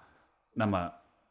这对你来说，对你的成长跟发展来说，其实会是非常不利的一个一个因素。嗯，所以我的伴侣刚好是一个足够坦诚，也足够呃坚信自己观点，也有足够强的表达能力，能够说服我。嗯，所以当我一旦接受了他的这个部分影响的时候，然后就像是一，就像你把这个面前的镜子擦得足够干净了，嗯，然后你看到说，哦，原来真的是这个傻逼样了。然后，对，我觉得，我觉得的确是男性的生命经验、成长经验是无法注意到，这当然可能需要极高的天赋去跳出来看到、审视，不断自我审视，因为整个整个社整个水温和社会体系、成长体系是让你去忽略那些你本该注意到的另一个面相。那这个面相可能有完全另一整面，一个月之暗面，没错，那一面是他不希望或者说你不需要去注意到的。就你知道，就是作为男生，就是你小时候长大，就是无数的时候，家长就会说，哎呀，男孩子嘛就是这样的，不要管这些，就就但其实对，不需要管的那些东西很重要，可能，其实非常重要。但是你就错过了，就不没懂了。错，比如说最基本的一个点就是男性总体来说，呃，他的宜人性就是很不强，他就是不就是男性就是不太相对于女性，他就是不太懂得怎么让留给人留下好的印象，怎么有一个嗯。有礼仪的、令人愉悦的这么样一种体验，因为大家说，哎呀，男孩子嘛，淘气一点没关系，可以理解的，对吧？但是对于女社会，对于女性就是要求要很乖，要很听话，对，就是让男性的这种沟通能力下降。当然，女性的沟通能力强也是规训的其实也是一部分，因为他告诉你你要温柔，才能在他们其实才能在男权的环境中，呃，获得一个比较不错的境遇，或者说一个相对安全的境遇。你要去总是看别人眼色，所以说这一方面是让男性失去了获得你刚才说的跟人共情沟通的能力，同时也我不知道这算不算是是女性的优势，但其实也是对他们打压，他们是意外的对在被压迫的情况下习得的，对，这个但是也是情应该算感劳动啊。这个你觉得不应该算是一种，一方面是打压，这肯定是，但另一方面就好像是，呃，我我们在被打压的情况之下，我们反而能激发一些，呃，反而能激发出一些潜潜能出来，反而能让我们在某些方面就发展出一些可能超过平均水平的一些品质出来。所以，所以就像你所说，女性她她的宜人性可能是为了生存，是为了就能够 fit in 到这个世界当中。嗯，但是恰恰因为一直有这么一个压力的存在，她反而锻炼出了一种更强的，就是与人连接的能力。是，我觉得我觉得而这种能力，其实我觉得在现代这个社会其实是很重要。非常重要，嗯因为它因为就是我甚至觉得它是，因为现代社会的信息跟资源的获取其实是非常容易的，但嗯是什么东西是最宝贵的？其实还是最终还是人跟人的关系。嗯，对，感受、共情能力。但是我仍然我仍然觉得女性获得的这样一种优势也好，嗯、可能是客观上造成的，但是她没有办法在进行他们所谓的呃意外之喜或意外优势进行论述，是因为她本身可能有些女性并不想具备或并不想成为一个就如果有的选，有的选的话，他可能不想成为一个看别人 很擅长观察别人呃反应的，很尊重别人或总是去 check 水温的那一个人，因为对一些人来说这是自然的性格。你如果你可以有的选的话，你这样做可以，但可能有些时候这是一种情感劳动，甚，至在一个四五人的场域中，如果有一个女性或两个女性，她们是去来好像让这个场域更加沟通非常自然和顺滑的时候，可能不是出于他们让他们快乐的事情，而是这是他们的劳动，情感劳动。这其实也也涉及到，就是我们大家经常讨论到的这种劳动，其实不比我们真的搬个重物要轻松，他是要去考虑付出自己的 attention，去注意到哦，你你很久没有说话了，说你要不要呃跟大家分享一下，这是一种劳动。所以说他可能有的选的话，他可能不想这样。所以说，我觉得可能客观上是让他们具备，但是这是这跟他们所被压迫以及所被剥夺的一些特质而言，太微不足道了。嗯这个就是我我觉得是很有意思的问题。比如说，我们这也会让我想到，就比如说从个体的角度来说，如果你比如说经历过一些创伤，经历过一些，比如说你童年不幸啊，或者原生家庭不好啊，然后通常大家就会觉得这会好像就我一辈子就毁了，嗯，然后但是在呃如果是以正确的方式去看待、去打开你的这些经验的话，这当中其实是可以发展出一些非常优秀的品质出来的。所以像呃，像我在读研的时候，当时我去面试那个实习的咨询师的岗位，当时这个我的督导就问说。呃，你能给你的来访者带来些什么？就我在很早的时候，我就已经有这种感觉。我说我自己经历过很多的事情，然后我通过我自己的很多的努力，我发现所有的这些经历，不管好与坏，它其实都会成为你个人的一种宝藏。特质，你能从当中发掘出很多很有价值的东西出来。嗯。所以我觉得，如果放之比如说一个性、哦整个，比如说女性的这个群体来说，就就这个事情的发生，你是确实没得选，你确实生活在一个更多被打压的环境之下，呃、但是在我们如果不考虑你有没有得选的问题，在这些已经是既定事实的情况之下，其实是有一些很有价值的东西是可以被发掘出来。嗯，而且我甚至会觉得，现在比如说男性在很多情况下对于女性那种打压，就是你从一个你从一个很直男的视角去想这个事儿，我们会打压什么样的人？我们会打压比我们弱很多的人吗？我觉得我们真正会打压，是因为我们感就是是感觉到了威胁。其实威胁是一存一直存在，因为他们足够优秀，于是对，于是你要 maintain 自己的没错，这种优就是就是就是那种具女性或者说具有女性特质的人，她其实，在人际关系上，他在社社会的很多领域，他其实非常优秀的，他是很优，甚至说他可能是很容易超越你的。对像你所说，比如说一群人开会，你如果有那种 facilitating 的那种协协作的那种精神的话，嗯你其实很容易带给大家留下很好的印象。而这个时候旁边坐一个大直男，他完全没有这种敏感性，完全就是从小就在一个很优越的环境里长大，他就不会有这种意识，而他跟大家的关系一定就会受到挑战，因为这有一个比你更敏锐、更敏感的这么一个人存在。所以这种情况下，我觉得是很容易感到因为因为他只能借助外力，对对，或者借助他自己的性别的那个那个标签，就是啊，你一个女人，你懂什么？然后所以所以你知道，我看到这种行为，我就觉得其实很很蠢，很，而且很就是很 cheap，就是那种不是靠实力挣维持自己的地位，你知所以说就是呃在那种情况下，我会那种场景或我看到这样的新闻或我日常生活中感受到这样的时刻，我会有厌男症的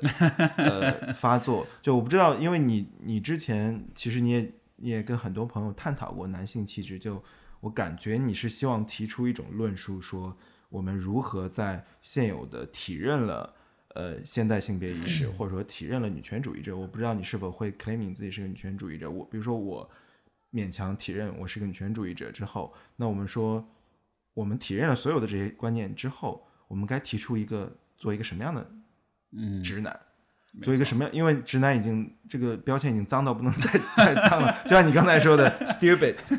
那有有那么一些时刻，因为别人说你整天骂，因为我是说就是直男直男的敌人，就整天在黑直男嘛，就我被那么多男性骂，也是因为我很喜欢刻薄和和讽刺。其实你自己也是直男我，自己也是直男。嗯，这这有意思的一点就是说，经常会被误会是吗？也会也当然也会会有误会，但是我其实，在讽刺直男的时候，我在讽刺的，我也讽刺了包含我自身在内的一些特质。也就是说，当我厌男症爆发，这是当然加引号的，我没有厌男症那么夸张。当我厌男症爆发的时候，我其实在讽刺和感觉到不适的是直男的那一套思维、观念、话语方式。嗯那套方式可能出现在男性的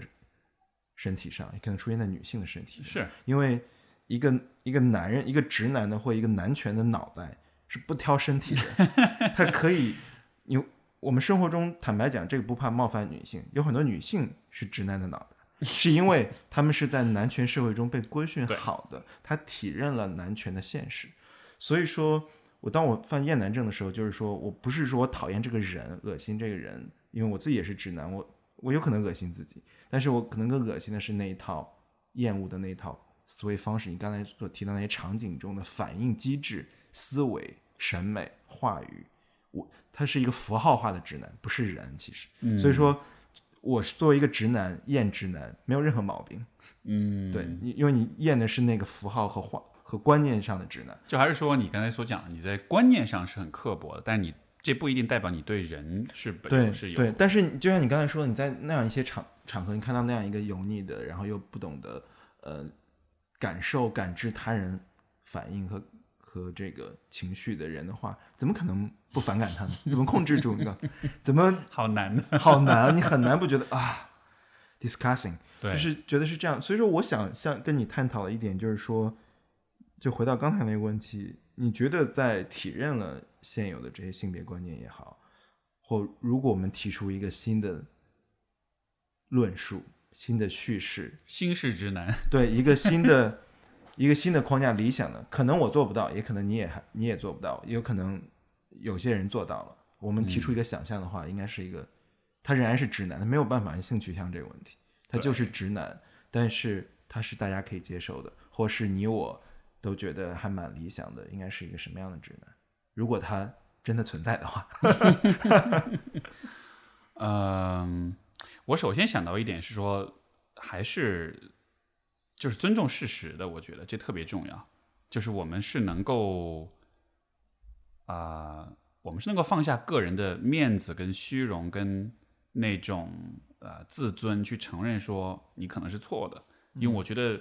这种传统的打引号的直男，其实对他们来说最难的事情就是承认自己是错的。就有些地方就是不行和不懂。对，或者甚至说，就有的时候你会为了避免承认自己是错，你甚至都不愿意看见你哪儿错了，就是一种选择性的失明。嗯，对。但是我觉得，因为这个，我觉得不光是在性别问题上，其实我觉得这算是人性的一个弱点，就是我们为了避免承认自己是错的，我们真的是会扭曲事实。而男性就恰恰吸取了这些人性的弱点，没因为错他处于一个非常安全和舒适的生长环境对中。，因为男性可能在更多时候，即使你错了也没太大问题，或者说大家会为你开脱，嗯，所以你就会让你觉得错了这事儿好像不是付出的代价不够多嘛？还是没错，是是。而对于女性来说，可能就是，所以你看，相应的女性的反应的就是容易很容易自责，就像戒戒尺一样，没错，男权规训你的时候没做没做错，然后这个没有符合标准，但男性的话广阔天地，对吧？大有作为，所以说是所以说这是这我经常跟一些呃女性好友探讨，也是说，我说我个人认为所有的男性都是一个都天然的应该是一个女权主义者，是因为男性也被前现代的那一套性别角色体系所压制了他的生命的可能性，于是他活在一种不自知的愚蠢中，就刚才我们说的，于是，在客观上他其实也是受害者，但他只是连自己是受害者都不知道，他没有认识到自己错过了什么。是那这样，你从怜悯的角度来说，这也是悲悲剧性的，非常悲剧。他失去了成长为一个更完整、更现代的人类的机会，因为他不知道那样的状态是应有之义。这个，如果你看，几乎中国所有的传统家庭的父亲，其实都非常可悲。他们其实有些时候很痛苦的，对。因为你要维持那个，因对。为社会告诉你你要维持那个东西，就是其实内心很脆弱。是啊，而你想，他们在这个世界上活一辈子，他其实会永久性的失去和身边的人建立起亲密关系的那种可能性。他说你。不能亲密，你要对你要端着要端着，对，所以你就看到很多男性表达亲密是一个非常尴尬、非常笨拙、非常无能的一种状态，而他们表达的情感可能都是，比如说，比如这个可能很多家庭都会有，就是就是爸爸是喝了酒之后才会能正常说话，为什么呢？因为他就是被控制住，他就是被压制住了。因为酒精能把你的那根弦给卸下来，对，就卸下来。因为酒精降低人的自我意志，所以说，我觉得这个是真的是，呃，现在可能很多年轻男性也许可以开始慢慢意识到，但是，但是其实男性在这个呃这个社会当中，其实真的是有一些永久性的丧失的，对，可能需要很强的，就在你意识到之后，成人之后，对，就我不知道心理学是不是能帮助到这一点，就是你要很强的自我意识，像有一个有一个比喻是排毒嘛，就嗯对。人的成长是先把鲜艳的那些错误的一些观念和偏见排出去，你要通要通过阅读，通过见识，需要包括极强的自我反思能力，你是每相当于你要脑海中那个小人儿跳出来，像上帝一样审视自己，我觉得很难很难对人的自我，包括非常不舒适的状态，你要接受那种不舒，因为就像你说反反本能嘛，对对对对对，你要跟自己作战啊。所以所以所以你，我觉得这个这个也许从侧面回答我们前面讨论那个，就是就是那种一直在迷茫的那种状态，那种状态的意义是什么？我觉得它的意义可能就是在于，它能它能在一定程度上，它能够减少我们的这种不自知的、没有意识到的一些盲点或者一些愚蠢。没错，所以说，回到这个问题，什么样的指南？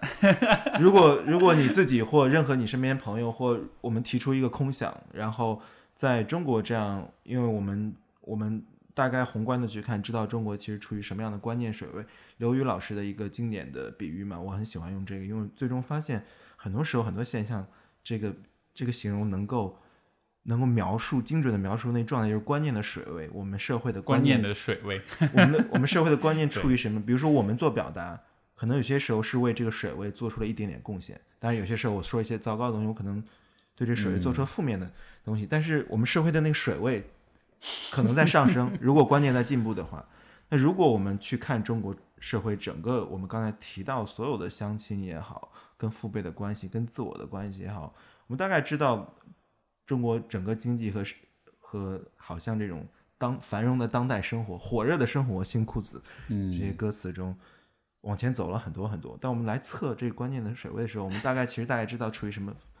位置。那我们提出一个想象，十年或随着关键的关键场在被这些女权主义的话语在冲刷，男性也在被逼迫着转过身来看到一个自己从未真正审视过的世界。新世界开始了，时间开始了。你不懂，你不接受，男性会更多的说啊，我做错了什么？我什么都没有做，我很尊重女性啊。但有些绅士主义也是不尊重女性的一种，这些需要大量的学习和痛苦的自我反思。那我们能有机会看到什么样的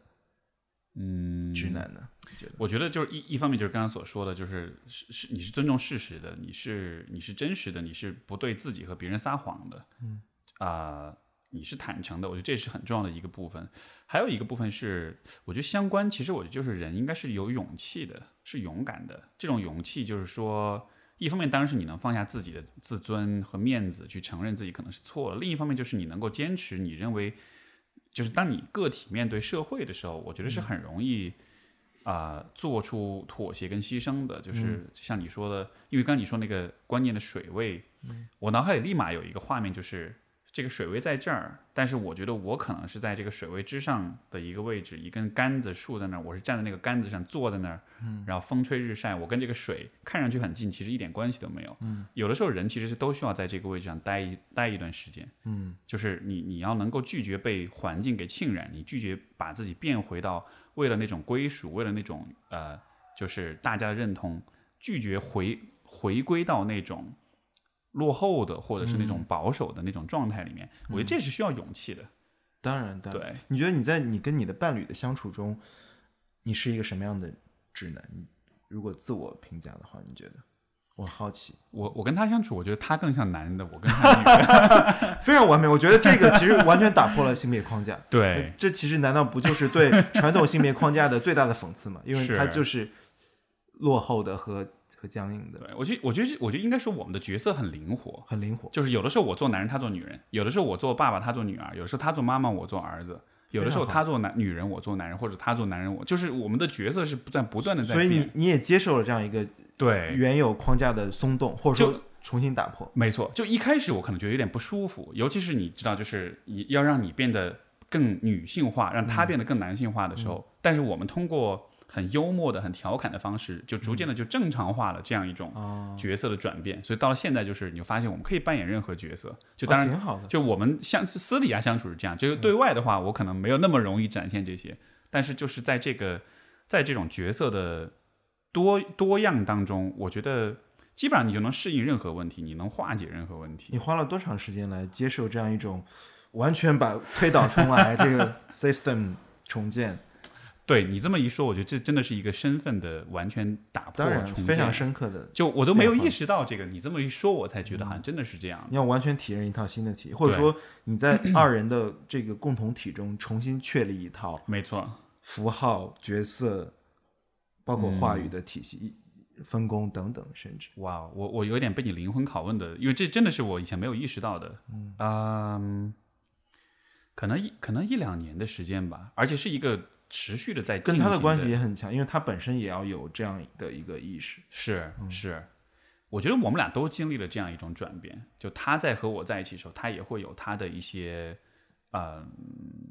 比如说他，比如他的个性是很强的，但他的亲密关系里，他会有一些，也还是那种，就是可能女人要，呃，顺从一点，要乖一点，或者是要，就也会有一些那种传统观念的这种影响，也会有。但是我也挑战了他的这些部分，我也会跟他说，你不需要什么什么时候都听我的，你不需要一直都同意我。你想要你想要跟我提出你的批判的时候，你应该说，而且我完全不会被这种批判给冒犯到。我觉得我很信任你，所以我是很安全的，你也是很安全的。就是我也在不断挑战他的那种观念，所以我们俩其实经历了一个，就是看上去现在很好，但我们俩其实经历了一个，可能前面的一年到一年半，其实非常的这个 rocky，这个路非常的颠簸，而且经历了一些非常非常剧烈的冲突在里面，就是它完全不是一个。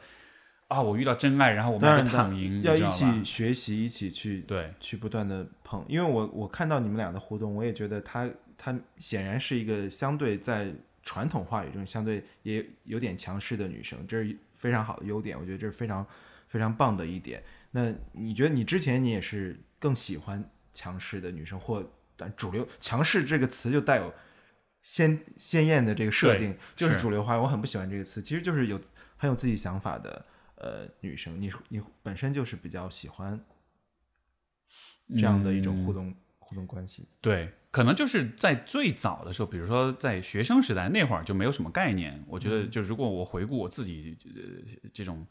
呃呃，就是对于恋爱这件事情的理解，最开始没概念的话，就可能还是希望，还是有点像主流审美那种，希望是一个就是有点可能傻白甜的那种，就就好像觉得那是理想的呃形象。但是后来。跟不同的人接触，然后你就慢慢发现，其实当一个人比较有想法的时候，是蛮能吸引我的。嗯，那种吸引不不仅是就是呃性吸引，不仅是亲密关系的吸引，而是说就是就我我对于对就是 就是就对就是 mind fuck 就是 smart is the new sexy 就是对吧？就是这样的，就会发现一个人聪明，他就对我来说就是性感的。对，所以他后来越来越就强调说，一个人是有自己的想法观念。要有要有这个沟通的，对对对对对。你刚才你刚才提到的时候，我真的很羡慕，就是你刚才说的那种状态，就是哎，我想我想先澄清一点，就是我在这里分享这些，我完全没有一点儿想要跟大家撒狗粮或者当然当然炫耀，当然但因为我觉得我们这个我们这个分享是非常 坦诚的，因为我觉得你你你分享那些状态对大家是有帮助的，就是说你对你能梳理出这个，包括你刚才说的说，其实好像没有想过这些系统重建过程，因为我作为一个旁观者，我再去。我正好也要想要分享这一点，就是说，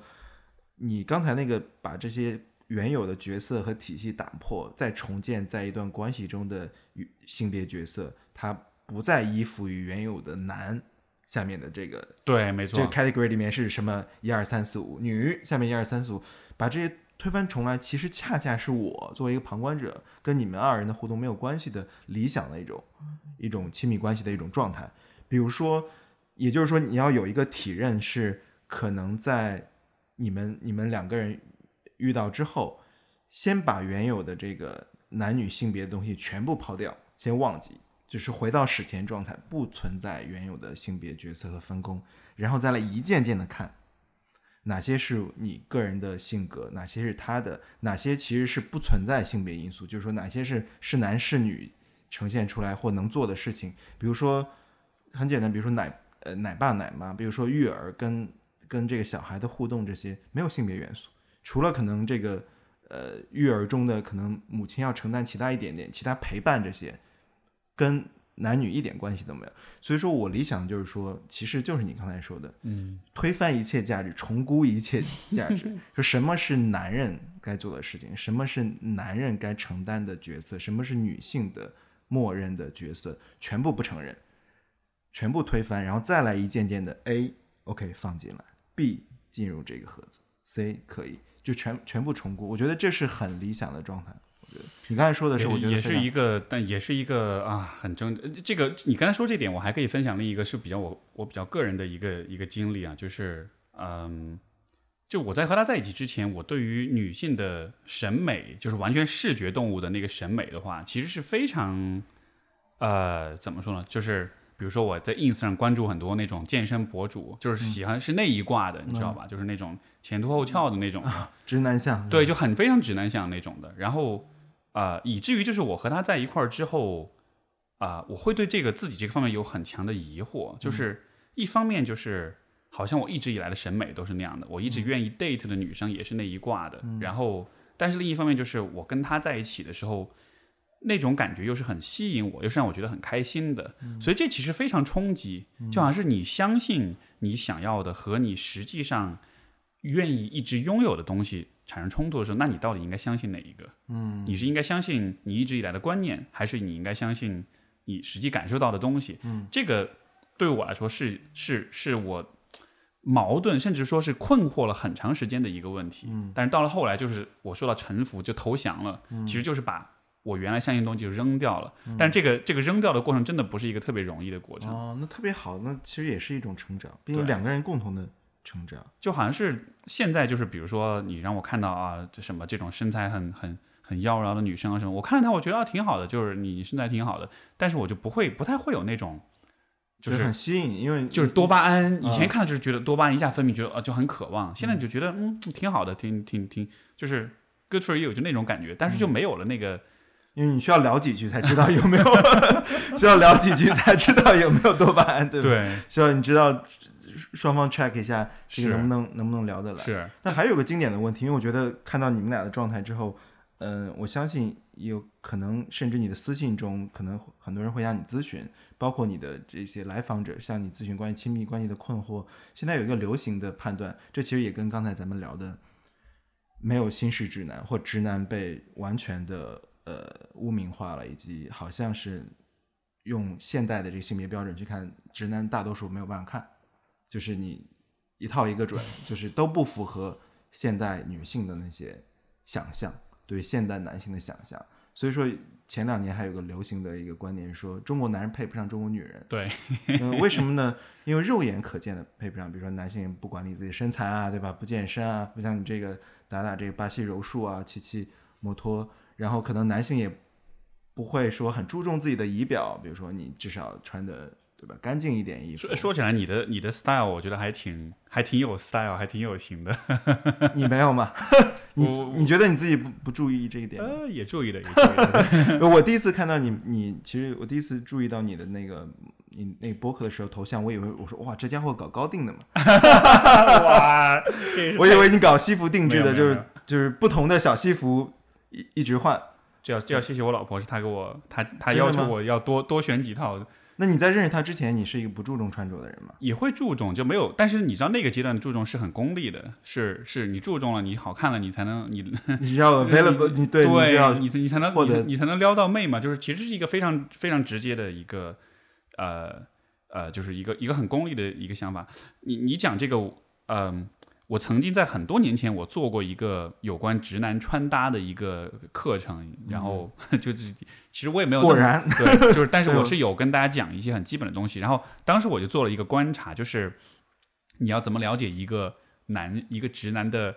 就是他的直男指数的高低。就我们说，或者说一个人，比如他他，比如说他直男癌的那个那个癌有多有多严重，一个最简单的方式就是看他穿的鞋，他的鞋越破越脏，然后越就是越不讲究。越不讲究的话，他就越直男。这个这是你提出的指数，是是鞋是最重要的。是一个一个，因为鞋是最容易被忽视的地方。嗯，就是上半身的话，衣服穿搭什么，可能你会稍微注意一下。但是因为主要是那个阶段我，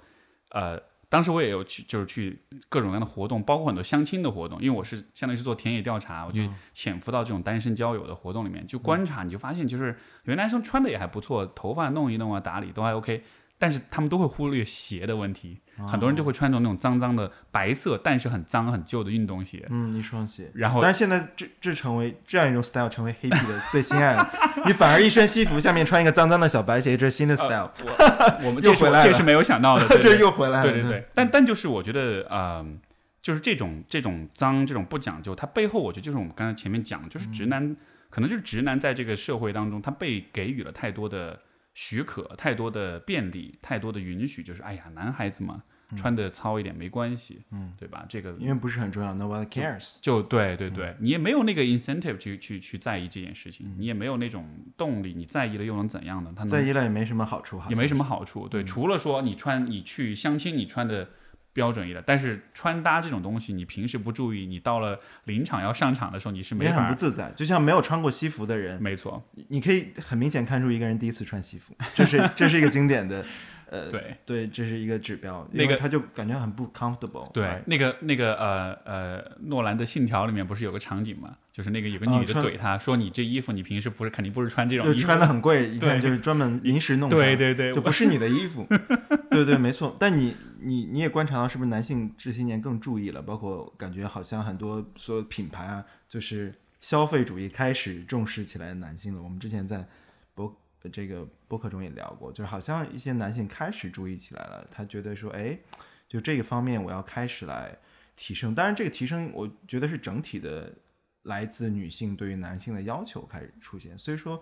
当时我不知道你看到那个流行的时候是，就是那观点说中国男人配不上中国女人的时候是是什么想法？我我虽然作为一个厌男者，我也被我也不同意那句话，是因为它是一个非常片面的一个论述，因为要说如果是容颜容容颜上，比如对吧，男性也不化妆，通常意义上也不怎么随便穿一下。是因为就像刚才咱们聊到的，社会没有要求他那样做，对他那样做不重要。而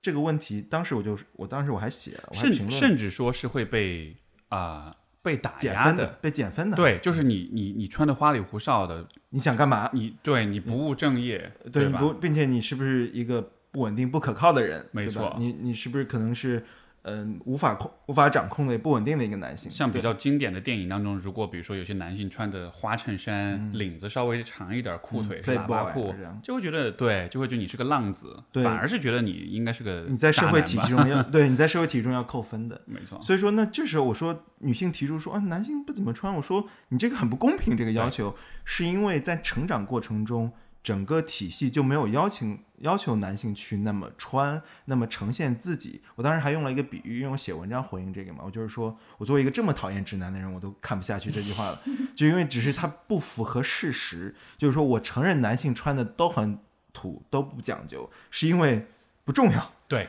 你们在漫长的生命中，二十年都没有提出说我看重男性穿着，包括你之前做博客说 manly 男性是不是一人来个小西服，然后油头打一打，然后至少衬衫是干净的，对吧？是因为女性在挑选男性择偶，或者说对男性提出要求的时候，从来都不 care 这件事情。这个你这个其实我当时那个文章出来之后，我当时在知乎上写了一篇长文，我的出发点跟你完全一模一样。对，而且我是从很个人的角度，就是我从小到大的那个作为一个男孩儿，在穿搭方面，在穿着方面，嗯真的就是没有人要求你，也没有人教你，也没有人指导你。对，然后呃，因为而且你你知道，就是上学都是穿校服，对吧？就是很泯灭人性，很很扼杀审美的。嗯，然后你走入社会之后，啊，你看，比如说那个阶段，我们去看大家的择偶的这种呃，就是我们择偶比较看重的一些标准，嗯男性对女性都是外表的标准，女性对男性的标准是什么？是社会地位，是金钱，是存款，是房子，是受教育程度，嗯，顶多有一条生活习惯好、嗯，讲究干净、干净，卫生，但是并没有审美的问题。对，所以，如果完全是用一个中国男人配不上中国女人这样一个很指责的、很抨击的角度，确实是非常不公平。我现在还看到这样的说法，并且没错，并且是一些大 V 在说，我就说，我说我作为一个这么讨厌男性的人，我就是当你进行论述的话，你要 make sense。我我不 care 你有多少恶意，我只 care 你说的是不是事实。于是，如果说就现代这个因果关系都是站不住的。对，就没有任何联系。于是，我都要为直男来来说一些话，就是说，当你提出说女现代女性对我要求男性有这样的至少看上去体面的这些事，可以提出来。提出来之后，what's next？下一步是什么？OK，你说这个成为评判男性重要的标准了吗？是吗？再去看社会指标，看社会体系，就传统的性别框架中，这个标准进入了那个铺，成为了一个重要的标准吗？还没有。还是没有。还是没有，你只是一些都市里的精英女性媒体人，掌握了文化话语权的呃都市女性提出了这个要求，我尊重这个要求。你可以说我在寻找男朋友的时候，男性伴侣的时候，我一定要你看你有没有文化品味、审美，你的穿着是不是干净的、简单的。我要你，我挑你这一点，我作为个人，但你不能从公共的角度说。所有的女人，所有中国男人配不上中国女人，因为中国男人这邋遢，什么身材不管理，女性都花枝招展，小裙子特别美，角色就是这样的。对，所以说我特别反对这个流行的观，现在还在有人说说，你看我们女性各种小裙子换一换，然后又好看，都把自己收拾的特别美好，姐妹们都特别美好，男性呢看上去恶心。我说我同意男性恶心，但是哪一点恶心？我说的是观念、思维、意识上的落后，而你们说的是外外在那些，而社会从来不 care 这件事情。没错，就他就是这些，他这些人其实是认为你是人恶心，是是你们选择这样子的，是你们主观上喜欢对一个恶一个恶心的人，但是符合社会标准的那些，你你是不是这个男性仍然受到欢迎呢？如果我们仍然看到这样的男性受到欢迎，对那你们提出的新的，回到我们说的新式直男，你们对一个更现代的直男的想象就没有成立，没错，就仍然只在你个人的 preference 中。所以当时其实我不是做那个 Manly 这个播客，我其实当时确实带着这么一点情感上的这种这种冲动，就是说我就是就是你刚才描述这种感觉，就是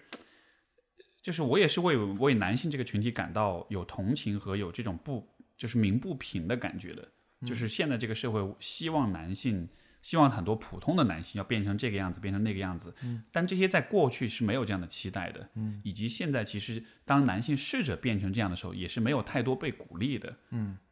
对，但是其实它又是很重要的，又是很需要的。嗯，比如说我们之前的节目里面，很经常会讨论，就是展露脆弱面，流露情绪。嗯，这真的是一个啊、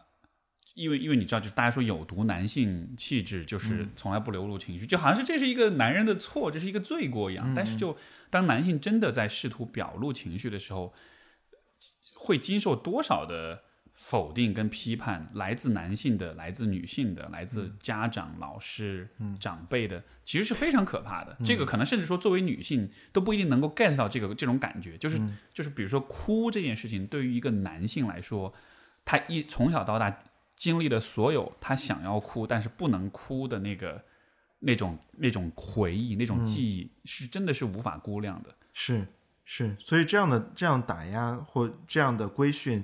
如果不被指认出来，包括这背后还有阶级的视角，就一些一些男性他可能也也没有这个闲暇和文化意识去进行自己穿着，比如说他可能穿着一个不合身的西服，然后甚至都没有西服。那这时候，一些更具备话语权和文化优势的女性提出说：“你看，直男都这样邋遢、土、low，我们女性这这背后也有阶级意味，没不只是性别的意味。如果不能够认识到这背后复杂的图景和多元的维度的话，我这样厌男症都要站出来为直男辩护了，都被逼到什么程度？一个厌男的人要为直男辩护，就是因为我在为事实辩护。对对对，我其实我非常欣赏你这点，我觉得这非常重要，就是就是就是就是去有一说抛，对，就是去抛批评、抛这种 criticism 是很容易的，对，但是你要能够，你要告诉我论述的是什么，没错你的论述过程是什么？你得把因果关系理清楚，你不能说一时爽就骂人一时爽，但是你可以因为要去发泄、要去抨击，你就都忘了事实是什么了。对，所以就是就是，我觉得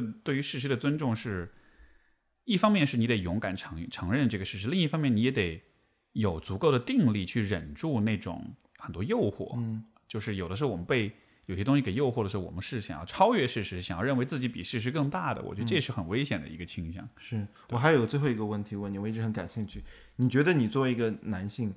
抛开你在男性群体中和在女性群体，就是你在一个社会中作为一个，同时你是男性，同时你受过比较好的教育，然后一些呃国外的经历，同时可能呃很多很多你的受众或你的关注者或可能生活中的人觉得你是个有有礼貌，然后有一有品味，同时还比较帅的男生。你觉得你有你对自己的这个优势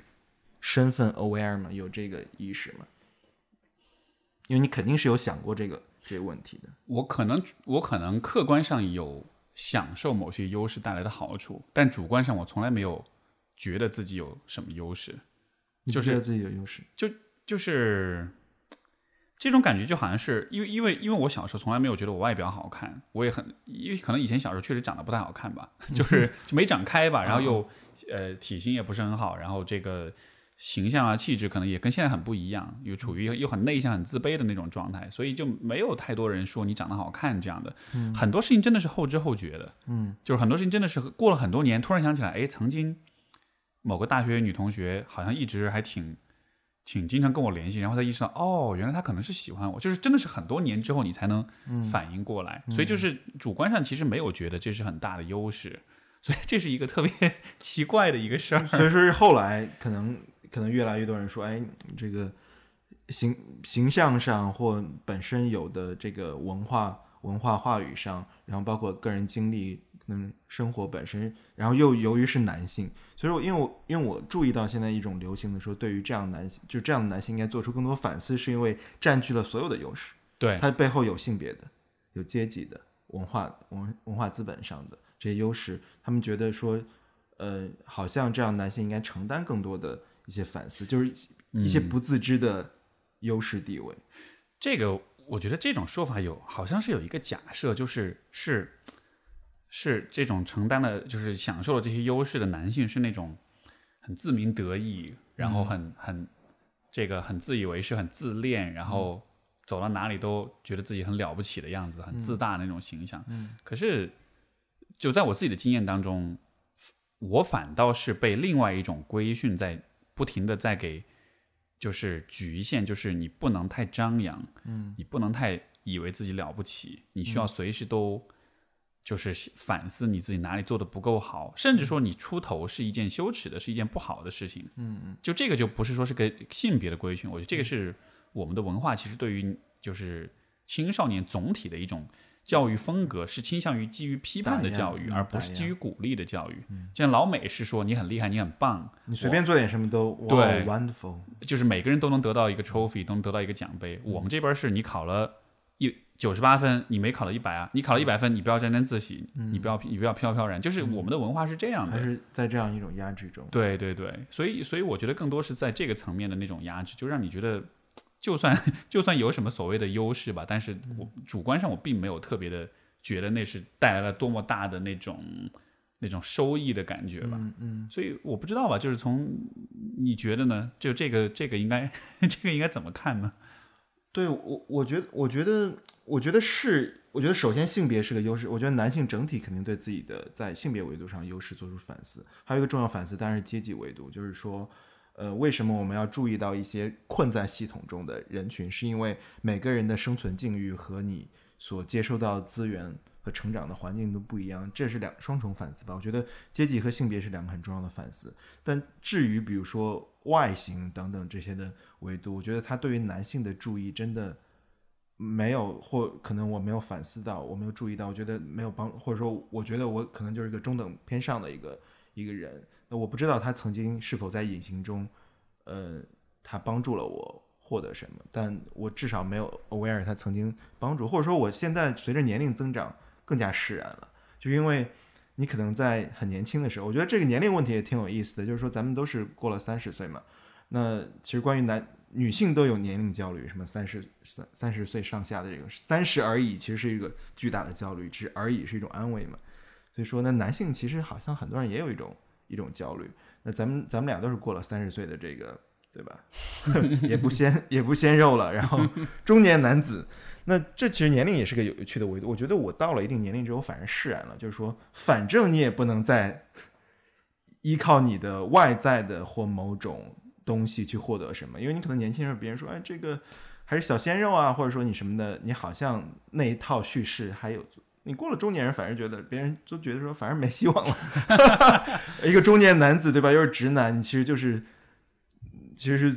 底层最被大家觉得又是个中年男子。对我觉得反而释然了，就放下之后就反而非常平静，反正没有那些东西。但你觉得年龄会让你困扰吗？其实你说这个释然，我有我我会有共鸣，就是。就是那种，像有时候那个，就是我伴侣，他有的时候就会说：“哎呀，你看看你以前二十多岁照片，觉得还可以，现在一看真的不行了。”然后，但他这么说，我觉得 是啊，就真的是有种就觉得 OK，就是如果我以前真的会有意无意的去玩这个游戏的话，我觉得现在是好事情啊。现在这样子，我就可以把我的精力转转移到其他的更重要的事情上。对我反正就躺平了，就对对对，就不是说是我以后就不注意自己形象了，但就说是我会保持一个 decent 的形象，但是我不会不再那么重要了。对，它不再会是一个。呃，怎么说呢？就是，就就是因为我是很不喜欢那种自恋的时候那种自鸣得意的感觉，我觉得那种感觉很危险。嗯，所以当有人如果一直不停的夸你很帅的时候，那种那种感觉是很奇怪的。一方面你会感觉很好，你会觉得哇有人夸我帅，但另一方面我会很讨厌那种感觉，因为我会觉得那像是在敲一个警钟，嗯，就是你得小心哦，你你不要膨胀哦，因为很因为你再膨胀多一点点，你可能就就变成一个自以为是的傻逼了。对，甚至别人在说你，比如说夸赞你的时候，给你设了一个很高的 bar，没错，然后比如说你最近长了五斤肉，或你 对吧？随着年龄增长，什么这皱纹多了一道。我觉得我我在受受有时候一些老朋友这种这种所也不是也不是打压这样一种审视的时候，我会有压力。我我反而到了一定年龄，过了三十岁之后更轻松了。因为之前你可能会，比如说，哇，你也会，你也会，你看你这老的都已经跟二十岁的时候不一样，什么皱纹什么的，然后什么发际线什么之类的，然后什么也感觉胖了，也肿了一圈什么之类的，然后你会，他好像就是说你不能变老，你不能够，嗯，变糟糕的一种状态。我觉得这样一种让我也就像你刚才说的同样的感受，你处于被架在那儿，对，你要去吻合这样的 expectation。那反正你到了中年之后说，别人说你这样，我说三十多了干嘛？我就不能变化吗？是，我就这样。而且而且现在这个问题，我现在个人是是在我是在 play the long game，就是我是在玩一个长远的游戏，就是呃，就是现在我可能是这个样子，觉得啊好像老了或者怎么样，但是我的目标是我保持一种健康的生活方式，我到了四十岁五十岁，我还是现在这个状态。嗯，我觉得那才是一个。是属于 in your face，对，就是 而且是一个属于我自己的，就是是我自己跟自己的一个的努力，我自己的这种规划跟想法跟所有这些的实现的结果，而不是说你前面二十岁，你比如二十多岁的时候，那个面容是是老天爷给的，嗯，他和你这个人就他们他不是一个基于 merit，基于你的呃你的你的能力或者是你的付出的这么样一个结果，所以那个那个。那是一个免费的东西，嗯，但是最终我想玩一个新的游戏，对，就最终你想，我想 show off 的是一个我自己创造出来的东西。李健那样的，就李健到那个年龄，然后就是整天在综艺上健身，是吧？这样一个状态。所以，所以可能那是那是那是所有直男们理，也许理想的直男们也应该包括这个部分。你应该试图在五十岁的时候看上去像三十岁左右。对，一边是放弃了，一边不再对自己就。放松了那种，不再有对自己有那种要求。一边是说，可能跟自己有新的较劲。我也是，就觉得可能平时做一些运动，都不是说为了变得更好，而是说保持一种，争取保持一种体面的，没错，老去，没错，就是有的时候稍微体面的，老的体面一点。你知道，有的时候，比如说你去健身房，就以前年轻的时候去就想啊，练练肌肉啊，然后好看啊什么。然后我现在真的是完全角色转变了。我现在比如说要去练肌肉什么，我想的是，如果以后比如家里遇到失火了，我能够一手扛起一个孩子，一手扛起我的老婆，然后能够冲出去，就是我能有一个很实用的一个一个身体身体在这儿，我觉得那才是那是现在的目标。至于有没有不是说展现的几块，没错，因为不重要了。对。对对，没错没错，就是健康嘛，健康保持保持这，我觉得也是。所以说，你觉得你觉得年龄你困扰你吗？就比如说有时候你去一些场合，比如说我现在去一些场合。有时候跟朋友们交流，可能我是全场最大的。嗯，昨天昨天昨天你是最大的，真的。后来这不是我没意识到，后来这这个这个这个事情会困扰你吗？因为我觉得女性由于规社会的规训，女性对年龄更敏感。但我觉得好像现在男性也开始敏感，因为社会一直在告社会给你设了一个一个 timer 嘛，告诉你滴滴滴滴滴滴，你好像要怎么样？嗯嗯。我不太介意，是因为其实，在这样的，比如说像聚会啊什么这样的一些当中，我也并不想证明自己什么，嗯，就是我我我其实完全不在意说，在比如这一帮人里面，我有没有很出彩，大家有没有注意到我，有没有给我投来认可的欣赏的眼光，嗯，对，就是如果你觉得啊，我看上去老或者怎么样，OK 啊，没关系啊，就无所谓啊，嗯，因为我更关注更关注的是，比如说。能和大家在交流对话的过程中，我发现说你这个人的知识、你的想法、你的内心是什么样子的，就是真正的那种价值、个人价值，我就是体验还是内在的。嗯，所以我觉得更追求内在价值的时候，其实对于这种外在东西就就不会那么敏感了。嗯，对，所以我倒不觉得，就像比如说一个聚会，我去了，我发现我是最老的，所以呢，我跟大家聊聊天，然后有的时候聊了，你会发现，虽然我最老，但是。对吧？我聊天聊出来的东西是大家最感兴趣的，嗯，或者有些人很年轻，但是他聊的东西我觉得很棒，我都不会去看他的年龄是怎么样的，就完全不重要。就是你你已经完全超越了那种最视觉上最容易看到的东西，而去而能够去欣赏那些最不容易被欣赏的那些维度。我觉得这个才是一个怎么说呢？上了年纪的人应该努力的方向。是是是，呃，所以说你你这两年正好变化，你这两年进入进入这个亲密关系，对，然后。正好在这些年产生的，跟自己有一个一个变化，我觉得特我觉得特别好，对，本来今天是我的节目，结果我感觉变成你访谈我，把挺好，拉着互相我说了互相访谈，好多不，但是但是我我我也很感谢这个机会，因为真的是真的是你把你帮我把我有些东西给拎出来了，因为我确实没有从这样的角度去想这个问题，但确实是这两年经历了很大的各个层面的转变，而且这种转变是呃，就像我前面所说的，其实完全不是要去炫耀或者撒狗粮，而真的是想说想给大家提供一种期待吧，一种参考，就是你还是爱情是存在的，就是未来可期的，对，因为因为真的是那你也算晚婚，其实。非常晚啊，非常晚。你是三十二岁，三，我我我是今哎，等一下，今年六月份就注册的结嗯婚，所以是三十五岁才结的婚。我好励志一下，我还 我还有还有未来可以期待，对对。对，但但就你你有被催婚吗？啊、这个倒没有，对，啊。但就是在在这之前，其实啊、在很多年里面，其实我一直都对于爱情到底是什么，就是完全迷茫、完全不可知，以以及完全一种黑暗中摸着石头，呃，黑暗中就是摸着石头过河，或者说在黑暗中就是。就是自己给自己打气往前走那种感觉，那种感觉其实非常痛苦。你看不到光芒，看不到希望，嗯，但是你又不得不往前走，嗯，所以我今天这样的心态完全是属于，如果当年我身边能有这样一个人给我提供这样一种示范，我觉得会更有勇气一些，会更笃定的说、o k 这条路是对的，还是值得去努力的。因为真的就是曾经是有想过的，要不然我就什么时候找一个合适的人就就结了吧，然后就也就不考虑其他的，我我会有这样的想法。嗯，但是就呃也算是比较幸运，就是这个这个小火苗一直没灭掉，然后一直到今天有一个好的结果太。棒了，被被鼓励到了，被励志到了。对，因为我也一度是觉得说，好像不要再等待奇迹的发生，就你生命中会遇到一种呃伴侣，就是当我们称伴侣的时候，其实是有一个想象和加了很多的预期在上面，没错不会再遇到一个伴侣，就有个人得了。是，然后，然后也是回应社会的压力，因为比如说，无论来自父辈的，来自社会的压力，觉得说人总是要有一个这样的状态，好像你会你会被催吗？当然非常非常是吗？是是，压力是很大的。所以说，其实大家看一些人好像活得很轻松，但其实不知道付出了多少代价。因为每个人在维持一种状态，其实都要有一些代价。这种代价包括有些前辈跟我说说，如如果你看到一个男的四十岁还没结婚，这人肯定不靠谱。这其实是来自社会的规训，对吧？对说如果你到了一定年龄还没有结婚，那说明你这个人的生命状态不是很稳定，就是我信不过你，对吧？你不靠谱。那这是社会的规训，那父母的规训呢，就是另一套了，说你是不是要结婚生子。所以说，对，有时候也会觉得说，你不然就回应一下这些压力，因为只是为了把那个压力解除嘛。对觉得说，哎，躺平接受算了。对，但是我觉得还是一个很很励志的。我因为我觉得就是婚姻、爱情啊，就是就不说婚姻吧，就爱情这个东西，我觉得它真的像是一个金字塔，就是一层一层往上修炼。最开始可能是最基本的为人处事，然后可能是你自己的呃情感的情感模式啊，你自己的人格呀、然后你的原生家庭、你的成长经历啊，就是你自己内在这个部分。然后可能是比如说你的观念呀、审美啊，然后就是一层一层往上修。嗯，然后其实人们都会觉得我已经修到顶了，嗯但其实你还可以再往上修一层。嗯，而你再往上修一层，你就会遇到更好的伴侣。所以我感觉我一直在做的事情就是，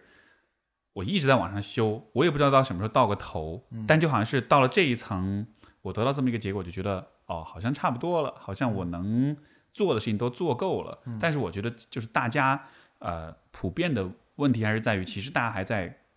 下面有很多东西还没有还没有很多底层的东西还没有理清楚的情况下，你就想要往上去找，往上去寻找，这个是这个是可能很很困难哦。你意。思是说，先理清楚自己真的需需要什么，你是谁，以及你真的看重什么，你 value 什么东西。没错，就这个还是有很多很多功课的。就是如果如果要去分类一下的话，就是爱情、婚姻，你找一个合适的伴侣，这真的不是说是我找到这么一个人这么而简单，你自己，你找到自己，好多功课。要其实向内走。对对对，真的我非常非常多功课我觉得我过去五年其实都是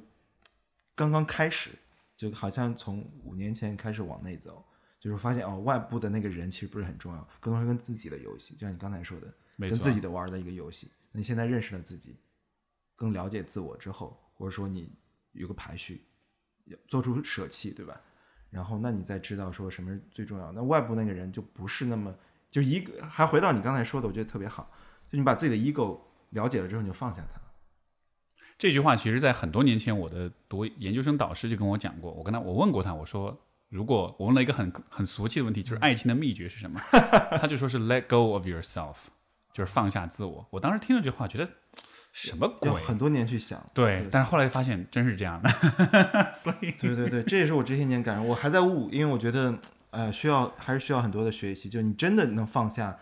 它不是一句话，而是说你真的捋捋平了内心，没就是说我知道自己那个 ego 是什么之后没了，然后就无我的状态。那你你这时候在跟别人沟通的时候，可能更容易接触。比如我觉得我其实现在就不是一个可能在亲密关系中不是一个很接，是一个很固执的人。于是你你 ego 顶在那儿呢，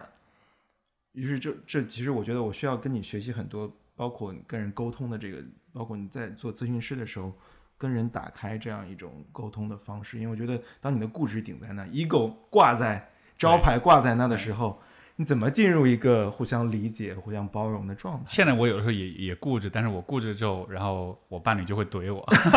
然后就会需要一个人怼就会指出你你你指出我有多么多么蠢的那种。自我，多么自我，对对吧？所以所以我觉得这个回到一个亲密关系问题，就是我觉得，因为因为我上今天发了另外一期节目，就是那个嘉宾他说了一个话特有意思，他就说其实中国的男人们是要等着，呃是是是需要中国的女人们来拯救的。我觉得在一定程度上这句话是很有道理的。我们需要更多的敢于去怼男人太自大、太自以为是的女人们。对，但是男人能不能接受有人来？我接受让你来怼，这是男人的自己的对意，识我觉得接受不了的男人就就自己看着办。吧但是如果男人学会了接受这一点，如果你能够把就是一个敢于怼你的女人，但是不是那种怼，不是攻击性，而是建设性的，是真的是为你好的那种怼。你如果能把这个接受为一个你的择偶标准的话，真的会对你很有帮助。爱上一个会怼你的对对，会怼你又又对你好的人，我觉得这绝对是一个非常值得的 拥有的一个择偶标准。最最终还是出来了 solution，出来了方案。学习了，我受我受到鼓励了，对对对。好好好。我们差不多了。两小时了，非常棒。那那个今天儿撒很多狗粮，但是也希望给大家带来了启发跟希对，望。我觉得我觉得挺好。其实